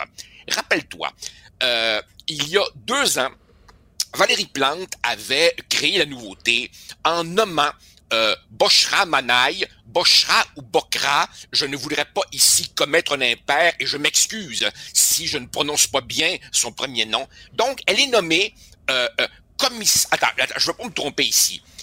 Elle est la première commissaire à la lutte contre le racisme et la discrimination systémique. Très bien. Ça, c'est la dame qui, au moment de l'adoption de la loi 21, avait dit, et je cite, que le Québec était devenu, je cite, une référence pour les suprémacistes et les extrémistes du monde entier. Fin des guillemets. Valérie Plante l'avait tout de même nommé à ce poste. Alors évidemment, moi, Joseph Facal, comme Mario, je me pose la question toute innocente, ça fait quoi ça une commissaire à la lutte contre le racisme et la discrimination systémique lorsque deux écoles juives dans Côte-des-Neiges reçoivent des coups de feu, quand un cocktail Molotov est lancé contre une synagogue, quand des étudiants juifs sont agressés parce qu'ils ont, au crime, affiché des photos des otages euh, du Hamas, elle fait quoi quand Adil Sharkawi, devant 20 000 personnes, euh, harangue la foule en tenant des propos que le premier ministre lui-même qualifie de incitation à la haine? Eh bien, on s'attendrait que cette commissaire à la lutte contre le racisme, quand une communauté est prise à partie pour ce qu'elle est et non pas pour ce que fait le gouvernement israélien au Moyen-Orient, eh bien, on s'attendrait à ce qu'elle prenne la parole. Euh, après tout, pourquoi est-elle payée? Alors évidemment, c'est pas compliqué. Quelqu'un a-t-il entendu Madame Manaille? Madame Manaille est-elle en congé maladie? Ben non, figure-toi donc, on apprend finalement à quoi elle est payée. Elle sort de son mutisme, car elle existe bel et bien. Elle n'a pas été kidnappée par des extraterrestres. Et figure-toi donc, Richard, elle parle. Elle parle. Et quand elle parle, elle dit quoi? Je cite. Alors son truc à elle, c'est, je cite, le changement interne. Je cite. Je travaille avec l'ensemble de l'appareil municipal pour accélérer la transformation pour une administration exempte de racisme et de discrimination systémique. Cette mission, elle m'habite et j'y consacre tous mes efforts et mes énergies. Fin des guillemets. Alors voilà, Sominex. Alors voilà comment la commissaire à la lutte contre le racisme définit son rôle au moment où on voit une recrudescence d'un antisémitisme virulent sur le territoire métropolitain. Puis-je poser une question? Évidemment, c'est pas l'émission. Si, on tirait de la sorte sur des mosquées ou sur des écoles euh, musulmanes, est-ce qu'elle euh, Ah. est-ce qu'il dirait la même chose? Écoute, Madame, Madame Manaille euh, est- est sortie de l'anonymat et s'est fait connaître euh, au moment de l'adoption de la loi 21 et la rengaine habituelle des opposants à la loi 21 et que supposément elle ciblait de manière disproportionnée les femmes musulmanes porteuses du voile. Alors ça répond évidemment à ta question. Je crois que cette dame est emblématique, représentative, et jusqu'à un certain point, l'administration plante également, jusqu'à ce que ça devienne évidemment intenable et qu'il faille réagir, emblématique de cette gauche euh, urbaine, bien pensante, qui a l'indignation morale facile et qui, entre deux bouchées de chia et une promenade à vélo, sur le sujet spécifique qui nous euh, réunit en ce moment, souffre de ce que j'appellerais le strabisme. Tu sais, quand t'as un œil qui part dans une direction et l'autre œil qui part dans l'autre direction, alors évidemment, l'islamophobie, ça, et, elle existe, j'en conviens, ça, on la voit de manière spontanée, réflexive et massive. Mais quand c'est la communauté juive qui est visée, ah là, il en faut beaucoup, beaucoup, beaucoup pour les sortir de leur torpeur et de leur complaisance idéologique et morale. Mon fils de 15 ans, une de ses amies, elle est juive. Chez elle, elle vit bien sûr chez ses parents. Il y a une mezouza. Il y avait une mezouza devant la porte. On sait ce, cet extrait de la Torah qui est dans un petit tube en plastique là, que les, certains juifs mettent. Ils l'ont enlevé pour ne pas justement qu'on sache que des juifs demeurent là. Euh, il y a des juifs qui euh, enlèvent leur kippa, qui cachent leur étoile de David. À un moment donné, euh, c'est inquiétant. Là. Ben oui, Richard, et ça, ça se produit euh, non pas dans euh, un vieux pays européen traversé par des démons séculaires. Ben non, toi, ça se passe au Canada, ça se passe dans ce que Jean Chrétien appelait le plus meilleur pays du monde, ça se passe dans l'État post-national d'harmonie, de calinours hein, que, que, que, que veut construire Justin Trudeau. Ben, excuse-moi, c'est le retour dans le réel. Un pays, ça n'échappe pas au courant de l'histoire. Et la haine qu'on voit ailleurs, elle est aussi ici, chez nous. Et ça presse de au moins commencer par la reconnaître et la nommer. J'ai entendu, je ne sais pas si c'est François Legault qui a dit ça, il ne faut pas importer les problèmes qu'il y a ailleurs. Et là, j'entendais ce matin à la radio, oh, oh, ça a l'air d'une attaque contre les immigrants, etc. Il euh, faut se rappeler que c'est quand même un Québécois euh, euh, tricoté serré qui est rentré dans une mosquée puis qui a tiré sur du monde. Donc, nous ne sommes pas à l'abri d'avoir nos extrémistes ici aussi. Mais est-ce qu'on a le droit de dire, ben, il y a des gens, il y y a des immigrants arabo-musulmans qui importent, qui ont été élevés, qui ont été nourris à la haine du juif et qui importent ça ici. Est-ce que c'est anti-immigrant ben oui, de dire ben ça? Oui. Ben non, Ri- Richard, deux choses là-dessus. Évidemment que chaque pays peut euh, fabriquer ses propres extrémistes comme le, le, le, le, le- le jeune homme de, de, de la mosquée de Québec. Mais fondamentalement, le Canada est un pays qui euh, veut recevoir un demi million de nouveaux arrivants par année. Un demi-million. Maintenant, regarde dans l'histoire québécoise et canadienne les différentes vagues d'immigration. C'est pas compliqué. Tu regardes où ça va mal dans le monde et ça t'indique d'où vont venir les prochaines vagues d'immigration. Alors, au lendemain de la Deuxième Guerre mondiale, on a reçu beaucoup d'immigrants d'Europe. Pourquoi? Parce que l'Europe était évidemment dévastée. Dans les années 60-70, on a reçu beaucoup d'immigrants latino-américains comme moi, parce que c'était l'époque des dictatures sud-américaines. Puis, au moment de la guerre du Vietnam, on a reçu beaucoup de Vietnamiens. Puis, au début des années 90, on a reçu beaucoup de gens d'Amérique centrale parce que c'était le bordel au Salvador, au Honduras, au Guatemala. Autrement dit, si tu regardes les points chauds dans le monde, ça te dit d'où vont venir les prochaines vagues. Alors évidemment, forcément, ces dernières années et pour les années à venir, nous allons recevoir beaucoup de gens du Moyen-Orient.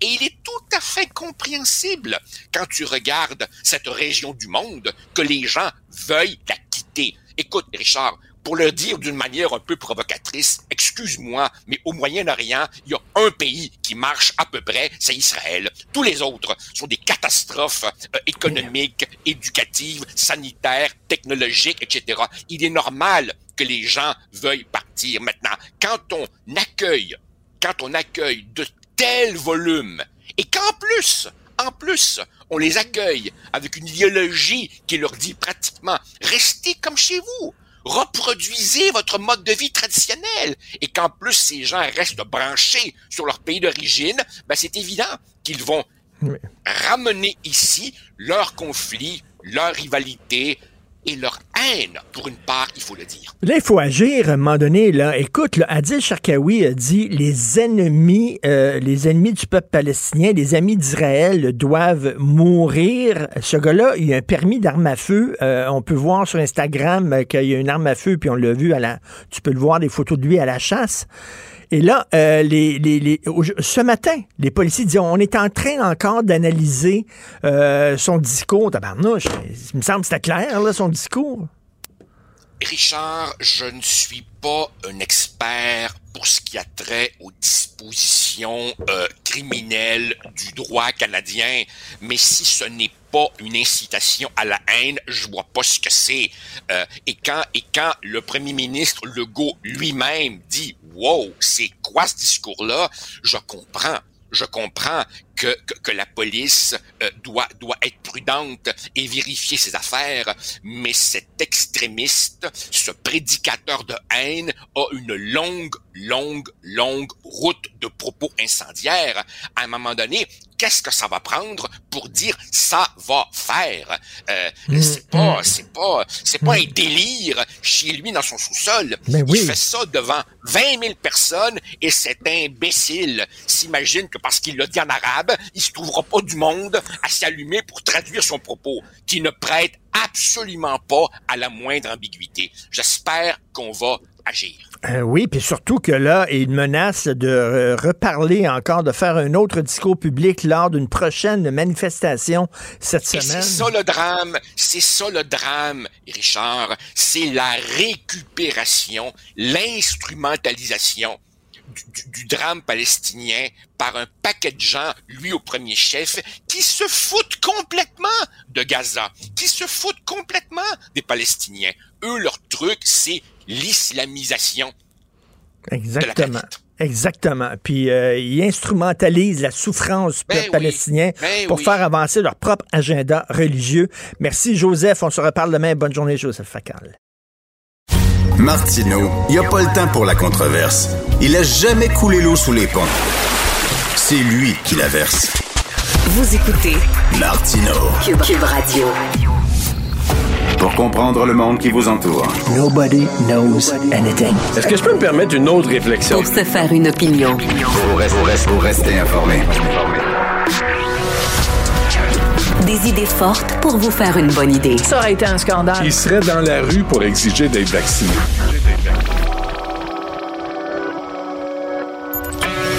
Savoir et comprendre. Cube, Cube- Cube Radio. Une radio pas comme les autres. Martino. L'opinion populaire. Samedi soir, euh, il y a un individu qui souffre de graves problèmes mentaux qui a tué euh, sa mère et on apprend que trois ans, il y a trois ans, il avait déjà agressé sa mère, il avait menacé de la tuer.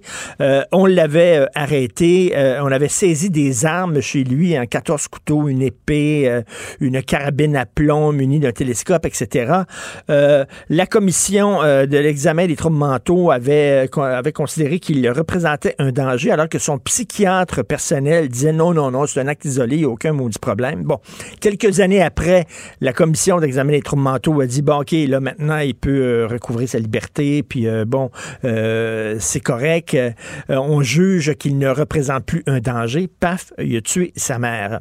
Nous allons en parler avec M. Gilles Chamberlain, le docteur Gilles Chamberlain, que vous connaissez bien, psychiatre à l'Institut Pinel. Bonjour, docteur Chamberlain. Bonjour. Euh, on s'est déjà parlé de ça, je vous ai déjà posé la question et je vous la repose encore. Est-ce qu'on peut vraiment prévoir qu'une personne qui a des troubles mentaux euh, euh, est correcte, ne représentera pas de danger ou va représenter un danger? Est-ce que c'est une science exacte, là? Évidemment non. Évidemment non, mais on a quand même beaucoup d'indices. On a quand même des, des, des indices qui peuvent quand même nous orienter. On essaie d'en faire une science exacte de, plus en plus maintenant. On a des tests, on a des, des, facteurs de risque. On, ça, peut, ça peut devenir assez statistique, là, un peu comme on ne peut pas prévoir quel adolescent va, va, va conduire, va, va faire un accident en conduisant, mais on sait qu'il y en a qui sont plus à risque que d'autres. Il y a des tranches qui sont plus à risque. Euh, ce qu'on sait de la maladie mentale, c'est que les patients psychiatriques sont pas plus dangereux en moyenne que la population générale. C'est même plus souvent des victimes. Par contre, quand ils sont en psychose, là, ça devient dangereux parce qu'ils ne sont plus dans la réalité. Ils peuvent halluciner, voir des choses, croire des choses qui sont fausses. Et dans cette période-là, euh, ils peuvent être plus dangereux. Et l'autre chose qu'on sait, c'est que quelqu'un qui a déjà fait une psychose avec un thème qui est dangereux, s'il redevient malade, il y a des chances de, de refaire la psychose sur le même thème et de redevenir dangereux. Donc, quelqu'un qui a déjà fait une psychose puis qui qui hallucinait des éléphants, euh, c'est pas grave. Mais quelqu'un qui a déjà fait une psychose où il était menacé, convaincu que son voisin veut le tuer, si on le traite, s'il arrête sa médication, il redevient en psychose, les chansons qu'il va avoir le même genre de délire. Ça, ça, on le sait.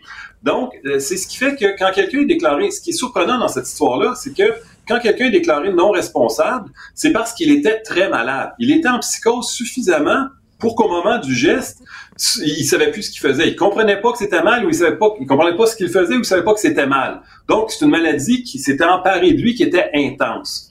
Euh, je suis content de voir que le système avait bien fonctionné dans la première étape.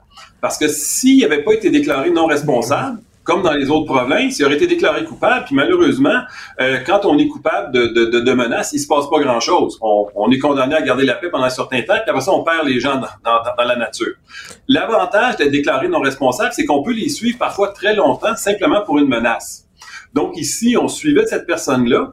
Ce qui est difficile à comprendre, c'est qu'il était, il semble avoir été retourné chez lui sans médication. Euh, et, et ça, c'est c'est- c'est plus difficile à comprendre parce que s'il n'y a pas ce, ce- ce- ce- cette barrière-là qui empêche de glisser vers la psychose, mais là, les chansons qui risquent de reglisser dans la psychose et de faire le même genre de psychose. C'est ça qui est un peu intriguant Ben, c'est ça, mais en même temps, bon, il est interné, on l'arrête, il est envoyé dans un institut psychiatrique, peut-être Pinel, là, et là, bon, euh, maintenant, il est dans un hôpital, donc euh, on lui donne sa médication. Après ça, ben, quand il prend ses médicaments, il est correct, il se calme. Après un bout de temps, on dit c'est correct, on le sort, mais là, on n'est pas chez lui, là. Après ça, là, si lui décide, lui, de plus prendre ses médicaments, on peut pas le suivre 24 heures sur 24, et c'est ça le maudit problème. On sait plus ce que les gens de Québec veulent. Le tramway, Ouais, mais là... euh, puis à ça. On peut, par exemple, euh, donner de la médication en injection. On sait que c'est bon pour, euh, pour un mois dans ce temps-là. Donc, on y va de mois en mois et si la personne vient se présente pas à, à son, à son injection, on peut lui demander des comptes. Mais si la personne est libérée complètement, on n'a pas de compte à lui rendre. La commission d'examen ne peut pas traiter quelqu'un de force. Elle peut exiger qu'il soit traité et s'il l'est pas, on peut le réhospitaliser. Mais on peut pas le traiter de force.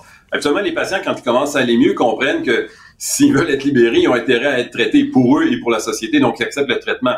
Mais une fois libérés, on n'a plus de lien sur eux. Et, il faut se rappeler que la commission d'examen a quand même un critère qui est assez libéral.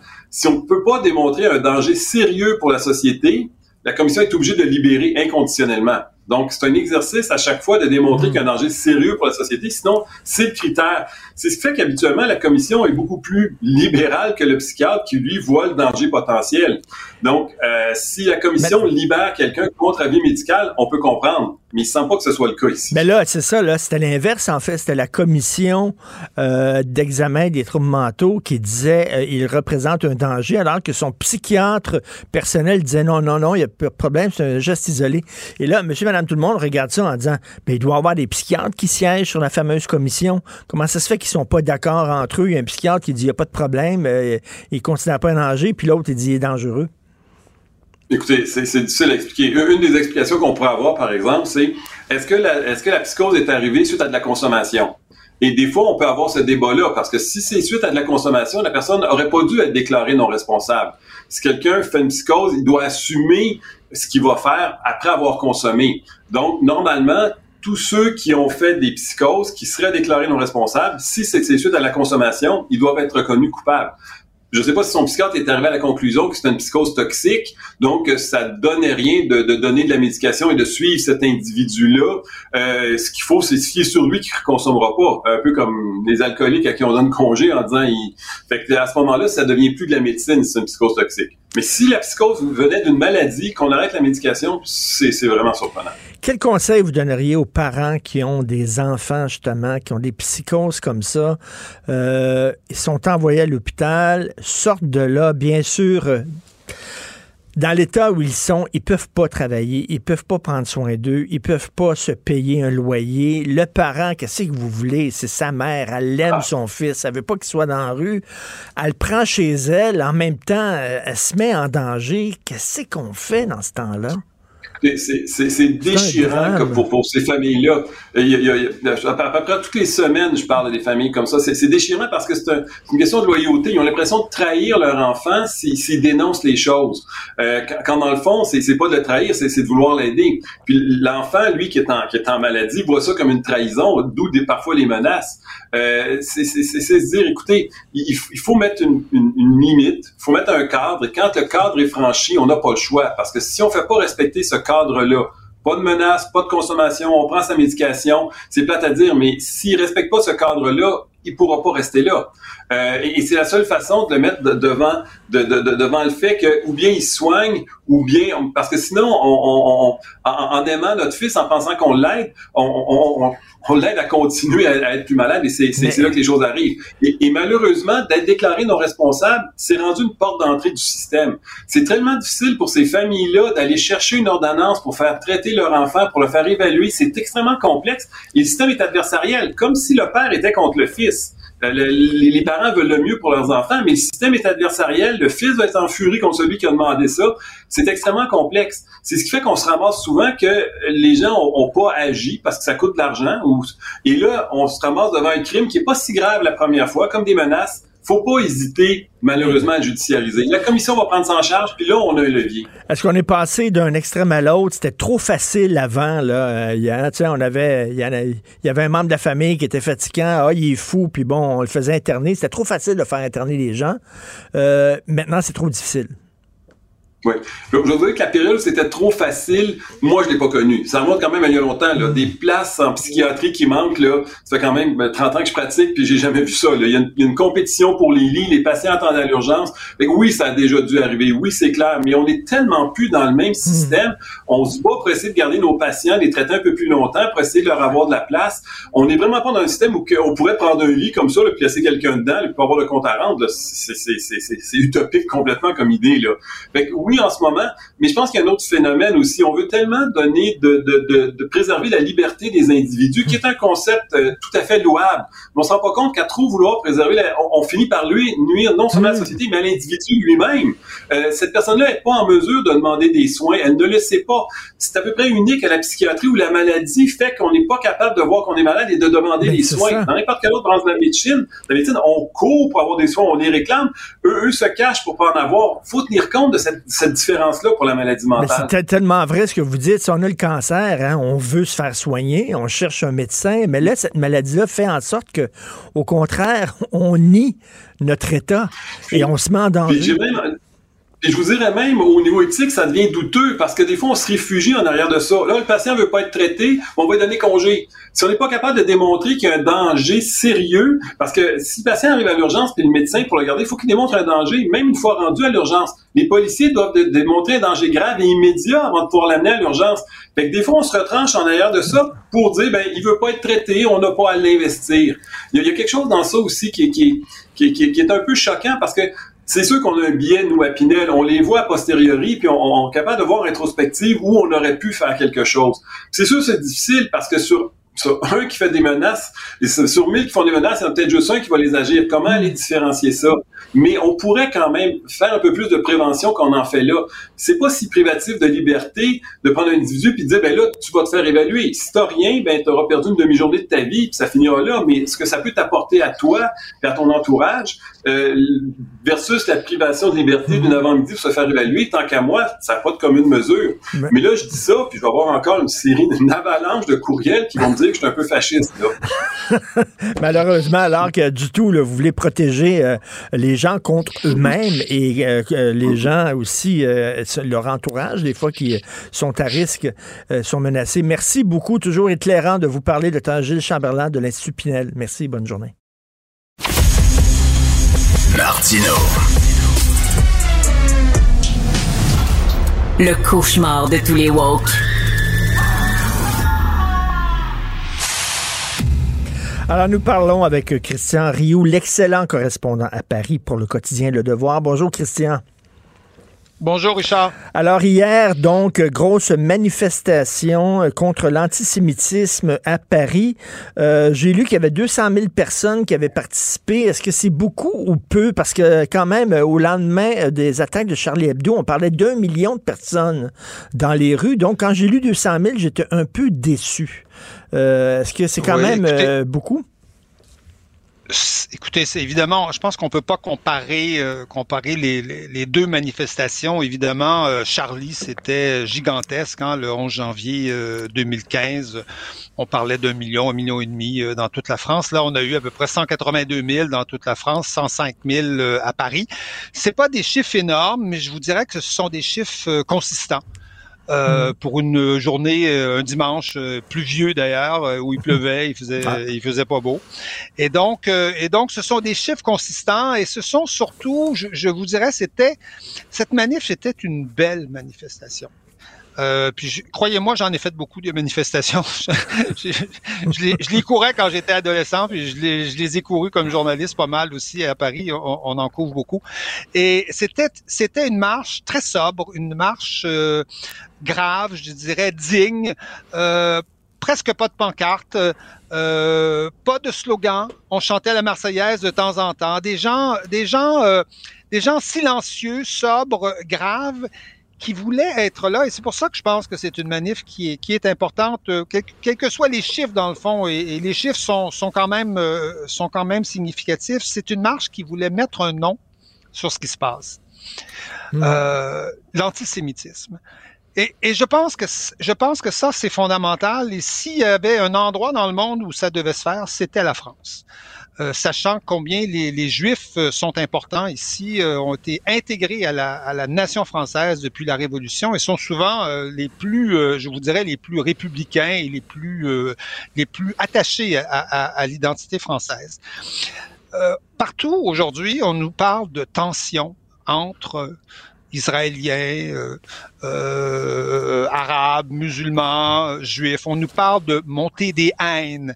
On nous parle des deux haines qui se regardent les unes, les unes face aux autres. Je pense que la grande qualité de cette manifestation, c'est d'avoir mis le mot antisémitisme sur les choses. Même au Québec, vous savez, on a peur de Ben prononcer très souvent ce, ce, ce mot. On va parler de tension, tout simplement. Or, je, je, je vous, je, vous, je, vous, je vous donne quelques chiffres. Depuis cinq semaines, depuis un mois, il y a eu 1200. Il y a eu 1200 actes antisémites de commis en France. Euh, En Allemagne, c'est 2000 et quelques. Hein. C'est beaucoup plus. Pendant toute l'année 2015, où euh, on a eu euh, Charlie Hebdo, on a eu le Bataclan, on a eu euh, l'hypercachère, on a eu l'attentat euh, au stade euh, au stade de France. Pendant toute cette année-là, il y a eu 429 actes anti-musulmans enregistrés en France. Trois fois moins pendant toute l'année 2015 que, euh, que, que, que depuis que depuis cinq semaines. Or, il y a 17 fois plus de musulmans en France que de juifs. Des juifs, c'est 350 000 personnes, c'est 300 000 personnes, c'est il y a, y, a, y a un juif pour à peu près 10, 17 ou 20 ou 20 musulmans euh, en France. Vous, vous, vous voyez la disproportion des choses. Quand on s'amuse à essayer de faire une de l'équilibrisme en nous disant oui, euh, il aurait fallu faire une manifestation contre tous les racismes, contre toutes les haines. Hein, c'est le mot, euh, c'est le mot à la mode qui permet de, de couvrir et de ne pas nommer, de ne pas nommer les choses. Eh bien, quand on fait ça, je pense qu'on qu'on qu'on désinforme les gens, qu'on cache les choses. Il y a une explosion aujourd'hui depuis le 7 octobre, depuis le pogrom du 7 octobre, où on aurait dû s'attendre à, un- vaste mouvement de solidarité pour défendre les Juifs qui ont été visés par un pogrom comme, comme, euh, comme, euh, comme dans les années 30-40. On aurait pu s'attendre à ça. Et là, on a eu exactement le contraire, c'est-à-dire on a eu une explosion, une explosion d'actes antisémites sémites un peu partout au Québec, en France. Et cette manifestation-là était pour non sur les choses, sur, Mais, sur mais, ce qui mais, se passe. mais Et je pense pourquoi, est pourquoi, là-dessus. pourquoi Emmanuel Macron n'y était pas? Grande question, grande question. Vous avez, vous avez tout à fait raison de poser, euh, de poser cette question. Emmanuel Macron a, a le matin même de la manifestation publié dans le, le Parisien un, texte, un long texte où évidemment il soutenait la manifestation, où il dénonçait l'antisémitisme. Vous savez, Emmanuel Macron, quand on veut trouver les bonnes phrases dans ses discours, on les trouve toujours. Il y a, il y a toujours des les mots, les mots corrects sont toujours sont sont, sont toujours là. Ce sont les gestes qui qui manquent la, la plupart du temps. Et je pense qu'Emmanuel Macron, il l'a dit lui-même, j'ai voulu me mettre au-dessus de la mêlée. Mais quelle mêlée? Euh, une mêlée, vous savez, c'est, c'est une mêlée, c'est au, euh, c'est, c'est, c'est dans le sport. Il y a d'un côté euh, une équipe, il y a une autre, l'autre côté une autre équipe. Mais quelles sont les deux équipes ici, euh, ici en jeu? Les, les, les, les, les antisémites et ceux qui luttent contre l'antisémitisme? Est-ce qu'il faut être au-dessus de cette, de cette mêlée-là? Je pense, je pense que Emmanuel Macron a commis une, une grave erreur en ne, en ne venant pas à la manifestation. Euh, la, la preuve en est, par exemple, Fran- François Mitterrand au moment du, euh, du, euh, de la profanation du cimetière là, de Carpentras, hein, euh, années 90, eh ben, François Mitterrand, il va dans la manifestation. François Mitterrand, il courait pas les manifestations. C'était, c'était un président qui se, qui se manifestait pas beaucoup. Il cultivait le, le silence. Il restait loin des choses. Il n'intervenait pas souvent dans l'actualité, mais à Carpentras, il y va. Il sait que ça, il faut que le président, il faut que le président soit là. Et évidemment, le 11 janvier 2015, François Hollande était à la tête de la manifestation, de l'une des plus grandes manifestations de l'histoire euh, récente euh, de, de la France. Et donc, euh, François Hollande y était. Il n'était pas au-dessus de, de Ben la oui. mêlée. C'était ridicule d'être au-dessus de la mêlée et quelque part, ça fait penser un peu à Jean-Luc Mélenchon qui, lui, n'y est pas allé, euh, disons, euh, bassement électoraliste. Là. Euh, et euh, j'imagine que des porte-paroles d'organisations arabo-musulmanes qui en ont profité pour euh, se distancier des actes antisémites et qui ont participé à la manifestation en disant ces gens-là euh, qui attaquent les juifs ne parlent pas en notre nom, au nom de notre communauté. J'imagine qu'ils en ont profité, Christian. Oui. Oui, il y, a des, il, y a, il y a des gens qui se sont, évidemment, il y a des, il y a des imams, il y a des responsables euh, musulmans qui sont, qui sont intervenus. Euh, on pense, euh, on pense à, à, à Tarek Obrou, par exemple, qui est, le- qui est le- l'imam de, de, de de, de Bordeaux, on peut penser à euh, l'imam Chalgoumi de Drancy euh, aussi est intervenu, était même présent dans la, dans la manifestation, mais je vous dirais Mais- que c'est assez peu. C'est assez peu et dans la manifestation, en tout cas, écoutez, euh, on n'a pas de détecteur pour savoir qui est arabo-musulman, c'est pas. Mais bon, on connaît, on connaît quand même les, types, on connaît les gens, on connaît. euh, J'en couvre des manifestations, euh, je sais les manifestations où les gens viennent viennent des banlieues. Puis je, je- quand même capable de, de le sentir, de savoir, de savoir que ces gens-là sont là. On, on, on pouvait déplorer le peu le peu d'arabo-musulmans ou de, de, gens des banlieues dans, cette, dans, cette, dans cette euh, manifestation et le peu de le peu de porte-parole qui ont euh, et, et, et d'où d'où la gravité, je dirais, de l'erreur de, d'Emmanuel Macron, parce qu'Emmanuel Macron aurait peut-être pu dire justement, ça vous concerne ça concerne tous les Français. Et ça vous concerne vous aussi, et peut-être au premier titre aussi, parce qu'on sait très bien que souvent les actes antisémites viennent de ces, viennent de ces, de ces milieux-là. Aujourd'hui, euh, le, le, terreau de l'antisémitisme est largement dans, dans, dans, les banlieues françaises. On le sait, c'est démontré, euh, on, on, le voit. Et donc, et donc euh, oui, euh, cette, euh, cette conscience-là, je dirais, elle, est, elle n'est toujours pas là. Et, et, je dirais que, vous savez, le, le communautarisme, c'est ça. C'est-à-dire, c'est ne pas se rebeller, ne pas critiquer sa propre communauté, son Mhm. propre groupe. Donc, si personne n'y va, ben j'y vais pas. Ça fait que je reste chez nous, tranquille, je fais pas de vagues. Voyez-vous, c'est ça le c'est aussi, là, le- qu'est-ce que vous pensez du oui, mais? Oui, euh, c'est épouvantable, les actes antisémites. Oui, c'est épouvantable ce que le Hamas a fait le 7 octobre, mais, mais, quelque part, ils l'ont cherché. Il me semble que le oui, mais n'a pas sa place. Non, le women n'a pas sa place et ils l'ont cherché euh, encore moins. Je dirais que c'est, même à la limite euh, obscène de penser que on a cherché, euh, que les Juifs ont cherché ce qui s'est passé le, 7, le 7 octobre. Rien, rien ne peut expliquer un événement comme, celui-là.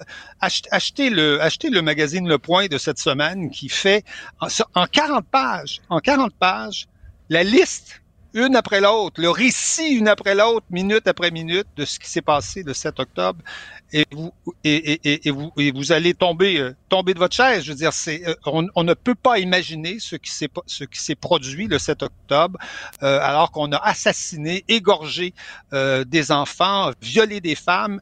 Ce n'est ce n'est pas un geste de guerre. C'est un c'est c'est ce que certains appellent un crime contre l'humanité. C'est tout à fait Mais- un crime contre l'humanité. Peut-être qu'Israël commet des, des crimes de guerre dans, dans, dans la guerre qu'elle mène au Hamas, mais le geste du 7 octobre, c'est un geste hors norme, hors catégorie, qui est un, qui est, qui est- qui est un, qui est un geste d'une sauvagerie absolument inimaginable, qui ne s'explique dans aucune guerre. Ça ne, ça, ça ne fait pas partie de la guerre.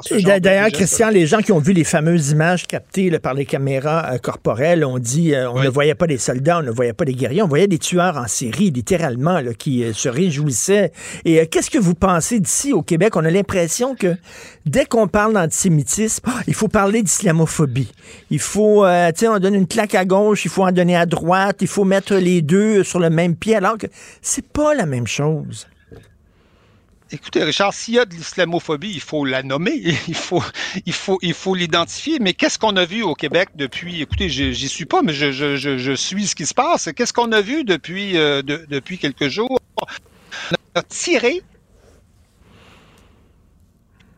Oui, euh, ah, petit euh, problème technique. euh, oui. grave, je veux dire, tirer à coup de feu contre contre une école. Imaginez, c'est oui. Oui, Et, c'est- et on, on a fait ça. On,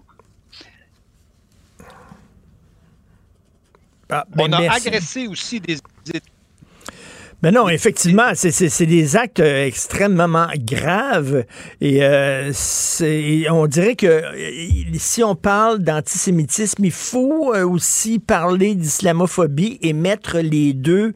Euh, ça, c'est, j'imagine, c'est les suites de l'attaque sanglante à la mosquée de Québec qui nous oblige à faire ça. En tout cas, ils ont mis les mots sur la question en France. Ils ont parlé d'antisémitisme, mais pas de haine, pas de, de, de- de détestation des races. Ils ont dit non, non, c'est, on vise les Juifs.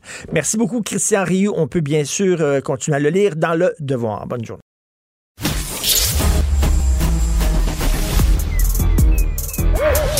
Mathieu Bocoté. Il représente un segment très important de l'opinion publique.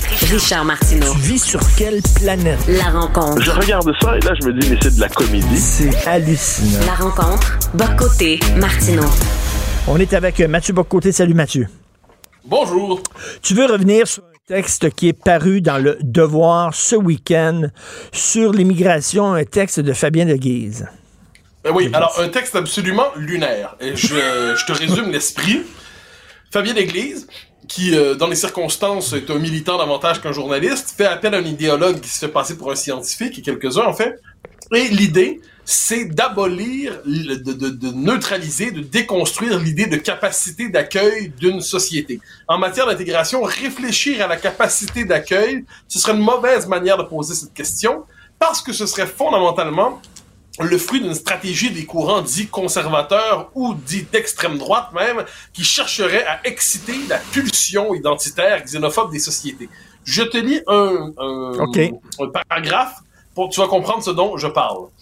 Alors, c'est formidable. Euh, le chercheur, on parle d'un un instant, juste m'assurer. Bon. Parler de capacité d'accueil et de seuil de tolérance, c'est surtout consacrer la victoire du populisme sur la question de l'immigration et celle des discours du Front National, résume à l'autre bout de la vidéoconférence le démographe Yves Charbit, professeur euh, professeur émérite de l'Université de Paris. En matière d'immigration, d'accueil ou d'assimilation, toutes ces questions de chiffres ne veulent strictement rien dire. Elles ne font que maintenir des préjugés et des peurs, et ce sur la base d'une pseudo-science qui ne fait que légitimer la xénophobie. Et là, ça va encore plus loin. Alors, c'est exceptionnel. Le chercheur en démographie sait de quoi il parle, lui, qui, à la fin des années 60, était parmi les premiers à travailler sur la question des seuils de tolérance de l'immigration dans les grandes villes de France. Un concept mouvant selon les lieux et le temps. Et là, il ajoute, ce concept dépend de la capacité des courants politiques conservateurs à les rendre visibles pour mieux en tirer profit politiquement, explique-t-il en substance. Alors, désolé d'avoir eu le regard... Non, non, mais attends, attends, attends, une minute. Euh, ça, c'est dans le cadre d'une chronique. C'est pas un texte non, oh, journalistique. Non. mieux encore, c'est dans la catégorie analyse. Donc, Fabien d'Église, qui euh, dans la fait partie, euh, bon, comme le devoir, bien franchement, sauf exception, parce a quelques bons journalistes au devoir, il y a François Brousseau, il y a Christian Rioux, évidemment, euh, il y a Michel David, mais globalement, il représente bien ce journalisme militant, et qu'est-ce qu'il nous dit ici? Globalement, la, on dit analyse, analyse.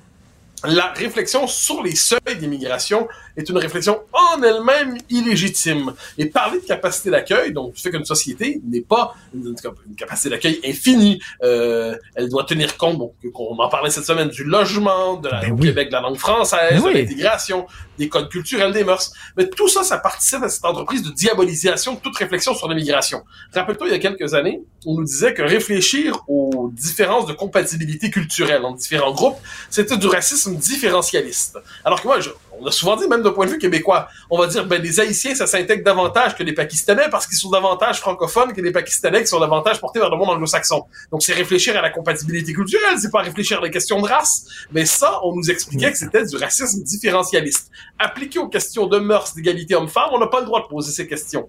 Mais là, ce qui est fascinant, c'est que ce- cette tentative d'extrême droitiser tout le débat sur l'immigration, de le front nationaliser, de passer même par Jean-Marie Le Pen, qu'on sort de son, euh, de sa maison de, de vieillesse, pour nous dire attention, vous êtes sous son emprise quand vous réfléchissez à notre capacité d'intégration, c'est quand même lunaire, j'y reviens. Mais la seule façon de réfléchir pour eux autres, c'est de dire plus, encore plus, toujours plus d'immigrants. Ben ah oui. Ben, en fait, ce sont les deux. euh, Il y a deux options possibles pour eux en matière d'immigration. C'est plus ou toujours plus. Alors que M. Parizeau dit en 2007-2008, au moment du débat sur les accommodements raisonnables, M. Parizeau qui avait condamné très sévèrement le rapport Bouchard-Taylor. On a tendance à l'oublier parce qu'il avait été opposé à la Charte des valeurs ensuite. Mais M. Parizeau dit à propos de l'immigration, ça existe la notion de trop. Mais comment on peut congédier la notion de, de société d'accueil? C'est en abolissant l'idée même de société d'accueil. Si vous n'êtes pas, euh, si la société d'accueil, en fait, c'est simplement un territoire sur lequel vivent des gens qui ont ni culture propre, ni histoire, ni identité. Mais si vous expliquez que la société d'accueil n'existe pas, que le peuple d'accueil n'existe pas, que le peuple historique n'existe pas, mais il ne risque donc pas d'être déstabilisé s'il y a une immigration trop massive. Il ne risque même pas de disparaître s'il est mis en minorité chez lui. Parce que si vous n'existez pas, vous ne risquez pas de mourir. Si vous n'existez pas, vous ne risquez pas d'être en minorité. C'est, donc, et là, il y a une histoire à faire de ça. Au début, on nous expliquait que l'immigration massive s'intégrerait très bien parce que nos sociétés étaient fortes, y avait une véritable capacité d'intégration. Quand on a constaté que l'intégration ne fonctionnait pas, on a décidé de dire c'est la faute de la société d'accueil qui aurait des préjugés, des stéréotypes, qui seraient enfermés dans des schèmes culturels périmés, qui l'empêcheraient de pleinement profiter du potentiel de l'immigration. C'était l'argument de Gérard Bouchard, d'ailleurs, dans le dans le rapport Bouchard-Taylor, où il disait le principal obstacle à l'intégration des néo-québécois, c'est que les- la majorité historique francophone se prend encore pour le, le cœur de la nation. Elle veut encore fixer Mais les oui. normes d'intégration parce qu'elle se prend pour la norme identitaire. Mais si elle renonçait à la norme identitaire, eh bien là, il y aurait plus de problème et les nouveaux Québécois Ben, sont donc. davantage Québécois que les Québécois dits de souche parce que les nouveaux Québécois, c'est des Québécois centrés d'union. Alors que nous, on serait encore attachés au vieux euh, passé canadien, français qui nous empêcherait nous-mêmes de devenir pleinement Québécois. Gérard Bouchard, euh, Ben, j'aime citer toujours un autre passage. Dialogue, ça c'est dans le rapport Bouchard-Taylor. Euh, Bouchard-Taylor. Quelques années plus tôt, dans Dialogue sur les pays neufs, un livre d'entretien avec Michel Lacombe, il avait dit il faut accepter de penser la nation comme une communauté de communautés et il faut accepter l'idée que les Canadiens français sont un groupe au Québec parmi d'autres, comme les Sri Lankais québécois, Ben, les Haïtiens québécois, puis les Vietnamiens québécois. Ça, c'est le grand penseur des années post-référendaires qui nous fait encore la leçon de temps en temps. Et il considérait que si on disait oui, mais la majorité historique francophone doit être la l'entité de référence, eh bien, il disait pour lui, c'était fondé sur la logique de la hiérarchie identitaire discriminatoire. Donc, quand on pense à tout ça, c'est que ça, on revient toujours à cette idée, s'il n'y a pas de peuple, s'il n'y a pas de nation, ben, il n'y a pas de risque de non-intégration ou d'assimilation. Donc, le vrai problème, c'est les courants dits conservateurs qui exciteraient de manière hallucinée des, des pulsions xénophobes dans la société d'accueil. On voit quand même ce dont on parle. Mais, mais, mais Gérard Bouchard, là, écoute, je ne connaissais pas euh, ces, ces extraits-là. Merci de les avoir cités. Euh, Gérard Bouchard, lorsqu'il entend euh, Justin Trudeau dire qu'il veut faire du Canada un pays post-national, il doit avoir des orgasmes multiples. C'est c'est son rêve. Alors, c'est ça qui est fascinant chez Gérard Bouchard. Euh, c'est, il a écrit un livre, Les deux chanoines, hein, qui était consacré aux deux visages chanoines Grou, selon lui. Un livre très mauvais, soit dit en passant, mais je laisse de côté le fait que ce soit du mauvais travail. Ce qui est drôle, c'est qu'on pourrait écrire, ça j'avais parlé de ça en 2007 dans mon premier bouquin, La dénationalisation tranquille, on pourrait écrire les deux Gérard. Euh, les deux Gérard Bouchard. Donc, il y a le Gérard Bouchard qui, lorsqu'il parle au Canada anglais, est souvent un nationaliste qui est soucieux de la défense des droits du peuple québécois, qui est pas loin de parler comme un homme de l'école de Montréal. Euh, Frégo, Séguin, Brunet. Mais devant les Québécois, il parle comme un multiculturaliste assez convaincu. Il y a une forme d'écartèlement chez lui qui a toujours été fascinant, mais le, le Gérard Bouchard dominant est celui qui a eu une influence immense dans les années post-référendaires. C'est quand même celui qui voulait déconstruire la légitimité chaque fois du, du, de l'identité nationale, ou alors qui voulait la refabriquer en laboratoire sur le mode technocratique, celui qui voulait jeter au feu de la Saint-Jean euh, les, les vieilles souches québécoises, pour reprendre sa formule. Donc ça, cette pensée-là, trouve un écho chez nous. Et politiquement, aujourd'hui, on a un André Pratt qui va nous dire que les ceux qui veulent limiter les seuils d'immigration se fondent, là, c'est une version modérée de l'argument du devoir euh, du week-end. Il nous dit, en fait, c'est qu'on n'a jamais précisé exactement la capacité d'intégration. Donc, parce comme si c'était un concept absolument scientifique. Là, on dit un instant. Capacité d'intégration, ça avec une série d'indicateurs. Premièrement, dans le cadre québécois, est-ce que c'est un facteur d'anglicisation? Deuxièmement, est-ce que ça transforme la composition culturelle Mais du oui, pays un point mais tel que oui. les symboles de référence ne sont plus les mêmes? Est-ce que sur le plan du logement, ça fonctionne? Est-ce que sur le plan des services sociaux, ça fonctionne? Frédéric Lacroix, le, le remarquable chercheur en démographie, a publié ces, ces derniers jours des données où il montre que dans plusieurs écoles québécoises, euh, à Montréal, on a quelquefois 50, 60, 70% d'élèves issus de l'immigration, sinon davantage. Mais comment on peut intégrer la majorité si la majorité devient absente? Hein, c'est quand même pas un détail. Donc là, on a, euh, la question des comportements électoraux. Moi, j'ai toujours que c'est une donnée centrale. La preuve que l'immigration s'est bien intégrée, c'est que les gens issus de l'immigration votent globalement comme les gens de la société d'accueil. Quand, au Québec, ils se rallient globalement sur le plan des comportements électoraux à la minorité anglophone, ça veut dire qu'ils ont intégré la minorité anglophone, qui est en fait la majorité euh, anglo-canadienne et continentale, plutôt que la majorité francophone québécoise. Et on comprend de ce point de vue que le Parti libéral provincial, le Parti libéral du Canada, que le régime fédéral veuille une immigration massive. Parce qu'avec ça, ils veulent verrouiller démographiquement l'avenir politique du Québec. Mais ne est pas interdit de notre côté de refuser les termes du débat qu'on nous impose et de refuser désormais ce faux débat où ce serait ouverture à l'autre, fermeture à l'autre. Dire si je veux accueillir au Québec 5 000, 10 000, 15 000, 20 000, 30 000, 50 000, 60 000, 120 000, c'est pas une question d'ouverture ou de fermeture. C'est une question d'évaluation de nos capacités d'accueil. Ben oui. Comment neutraliser le débat en abolissant la notion de capacité d'accueil, hein, la boucle est bouclée. Et ça, dans le devoir. Dans le devoir. Henri Bourassa doit se retourner dans sa tombe. Euh, merci beaucoup, Mathieu. On se reparle demain. Bonne Merci, journée. Salut. Martino. L'opinion populaire. Oublions jamais de placer les choses en perspective. Ça aurait dû être une grande célébration. C'est quand même gros ce qu'on évoque là. Très significatif pour bien comprendre tout ce qui s'est passé. Un professeur, pas comme les autres. Lutte la liberté. Luc, il y a quelques années, j'avais lu euh, un sondage qui affirmait aux États-Unis que la plupart des jeunes Américains s'informaient en écoutant les monologues des talk shows de fin de soirée, hein, en écoutant les monologues de Jimmy Fallon, ou à l'époque c'était Conan O'Brien et tout ça, David Letterman. Et je me disais, bon Dieu, s'informer en, en écoutant des humoristes, ça n'a aucun sens. Mais d'un autre côté, il y en a un qui est incroyable. Il y en a un que j'adore et que je regarde religieusement, même s'il n'aime pas la religion, Bill Maher. Et euh, je le cite aujourd'hui dans ma chronique euh, parce que j'ai vu passer un monologue qu'il a fait sur euh, la violence dans les écoles qui était brillant. Et, et j'aimerais que tu nous parles de Bill Maher parce qu'il joue, c'est quasiment le, le chef de l'opposition aux États-Unis, là. Écoute, c'est un personnage qui est euh, qui est corrosif dans son humour. Il est bon autant comme comme stand-up, hein, comme euh, quand il est en tournée, quand il fait ses monologues. Je le trouve aussi bon que lorsqu'il est à la télévision. Euh, commençons d'abord par une critique négative. Il y en a plusieurs qui disent Bill Maher, qui est un comédien d'un certain âge, euh, c'est un peu la, la version humoristique de euh, OK Boomer. Donc, on a l'impression que c'est quelqu'un qui est, dans, dans- d'une certaine manière, dans ses idées, plus conservateur au sens où il semble avoir de la difficulté à gérer le changement et l'évolution. Bill Maher fait très souvent, ça peut être à la fois une reproche, un reproche et une qualité. Il fait souvent également dans la caricature et il frappe très fort. Il est également, à certains moments, d'une grande vulgarité. Ça explique qu'on le retrouve sur HBO plutôt que sur les grands réseaux américains. Il a déjà eu son émission à la télé là, sur les- les grands réseaux et on l'avait congédié un peu en raison de ce que je viens de te dire. En même temps, il est, il affiche sa génération, il affiche ses couleurs.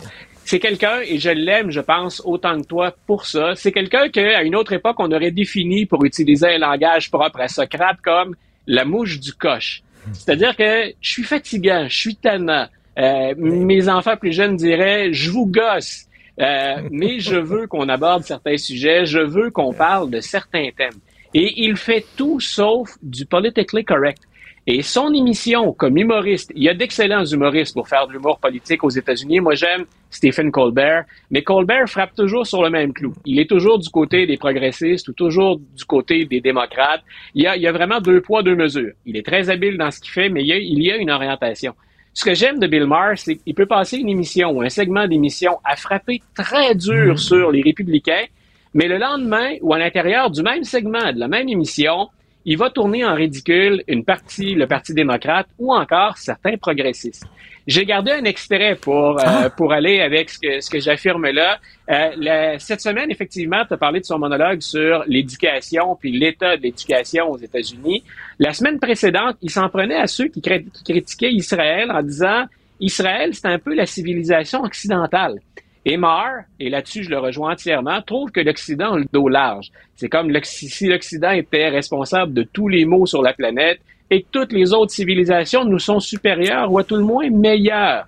Alors écoutons, écoute, c'est une trentaine de secondes, puis on y revient ensuite. And finally, new rule for all the progressives and academics who refer to Israel as an outpost of Western civilization like it's a bad thing. Please note, Western civilization is what gave the world pretty much every goddamn liberal precept that liberals are supposed to adore. Individual liberty, scientific inquiry, rule of law, religious freedom, women's rights, human rights, democracy, trial by jury, freedom of speech. Please, somebody stop us before we enlighten again.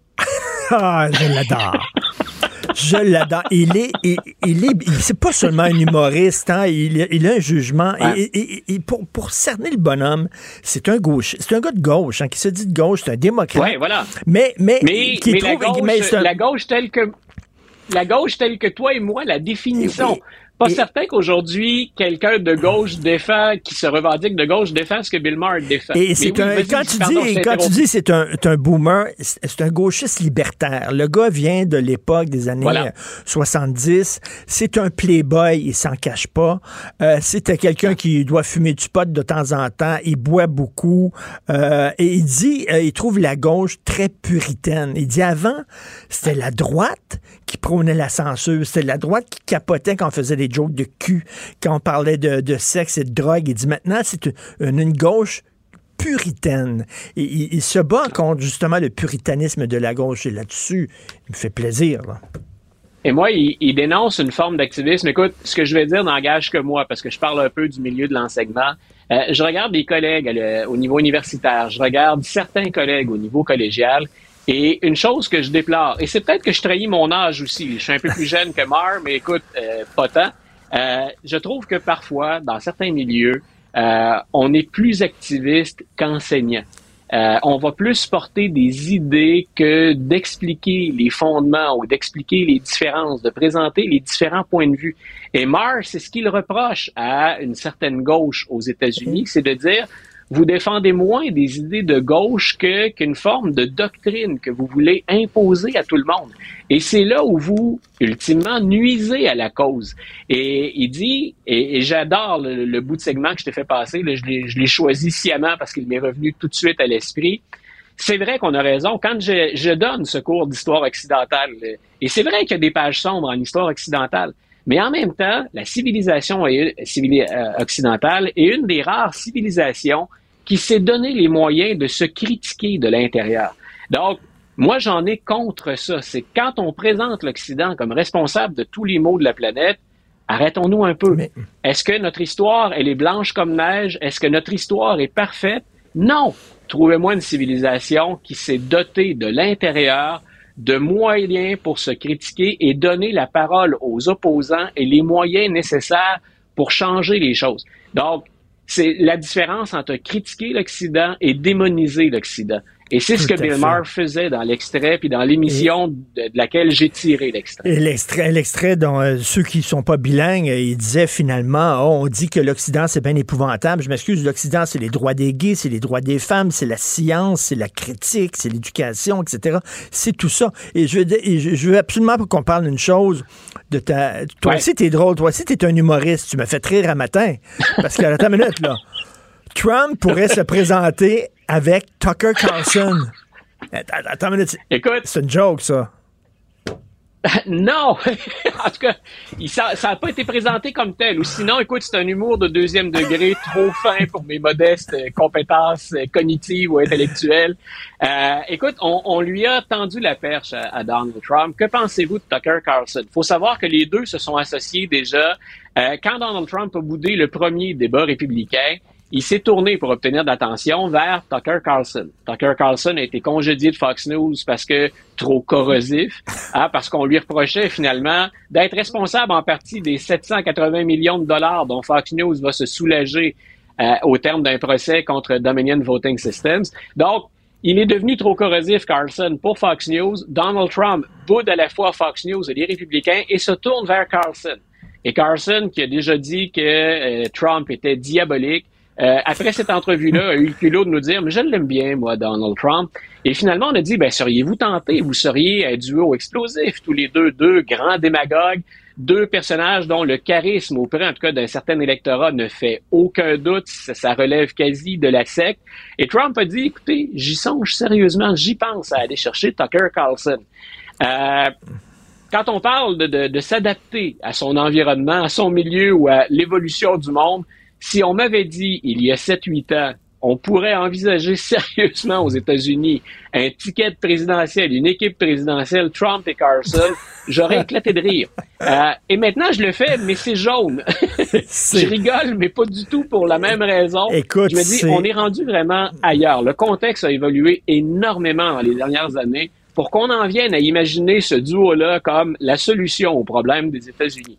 Ou sinon, c'est une expression qu'on a déjà utilisée tous les deux, c'est le plus gigantesque fuck you qu'on peut faire au système américain, à la démocratie et aux institutions si ce sont ces deux-là qui un jour se retrouvent à la Maison-Blanche. C'est surréaliste, totalement. Et en terminant, euh, j'ouvre une porte euh, ouais. rapidement. Euh, tu disais, l'Occident est quand même capable de s'auto-critiquer. Il a fait quand même des belles choses. Je suis allé ouais. voir le, le, dernier Scorsese, Killers of the Flower Moon. Si tu l'as pas vu, faut que tu vois ça. C'est ah. un chef-d'œuvre. Un chef-d'œuvre. Oui. Et on parle, on montre, ça, ça, se passe dans les années 20. Il y a des Américains riches qui ont tué, qui ont assassiné des gens des Premières Nations parce que entre autres, ils voulaient leur argent parce que ces gens-là étaient très riches à cause du pétrole. Bon. Mais ouais. reste que quand même, tu regardes ça, puis tu peux te dire, ah, c'est épouvantable, les États-Unis. Cela dit, Washington, ils ont créé le FBI, le Federal Bureau of Investigation, ouais. justement pour envoyé des agents savoir qu'est-ce qui se passait sur cette réserve-là. Ils ont arrêté les Américains coupables. Ils les ont mis en prison. Donc, tu vois quand même, même si c'était épouvantable ce racisme anti-autochtone, reste que Washington a lutté contre ce racisme-là.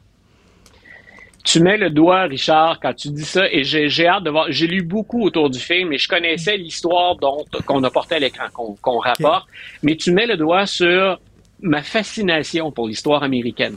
On a, je l'ai déjà expliqué, c'est une histoire qui est paradoxale. Mhm. On a un pays qui se permet, d'une certaine façon, de vivre les extrêmes plus que nulle part ailleurs dans le monde occidental, avec ce que ça implique parfois de défauts et de dérapages.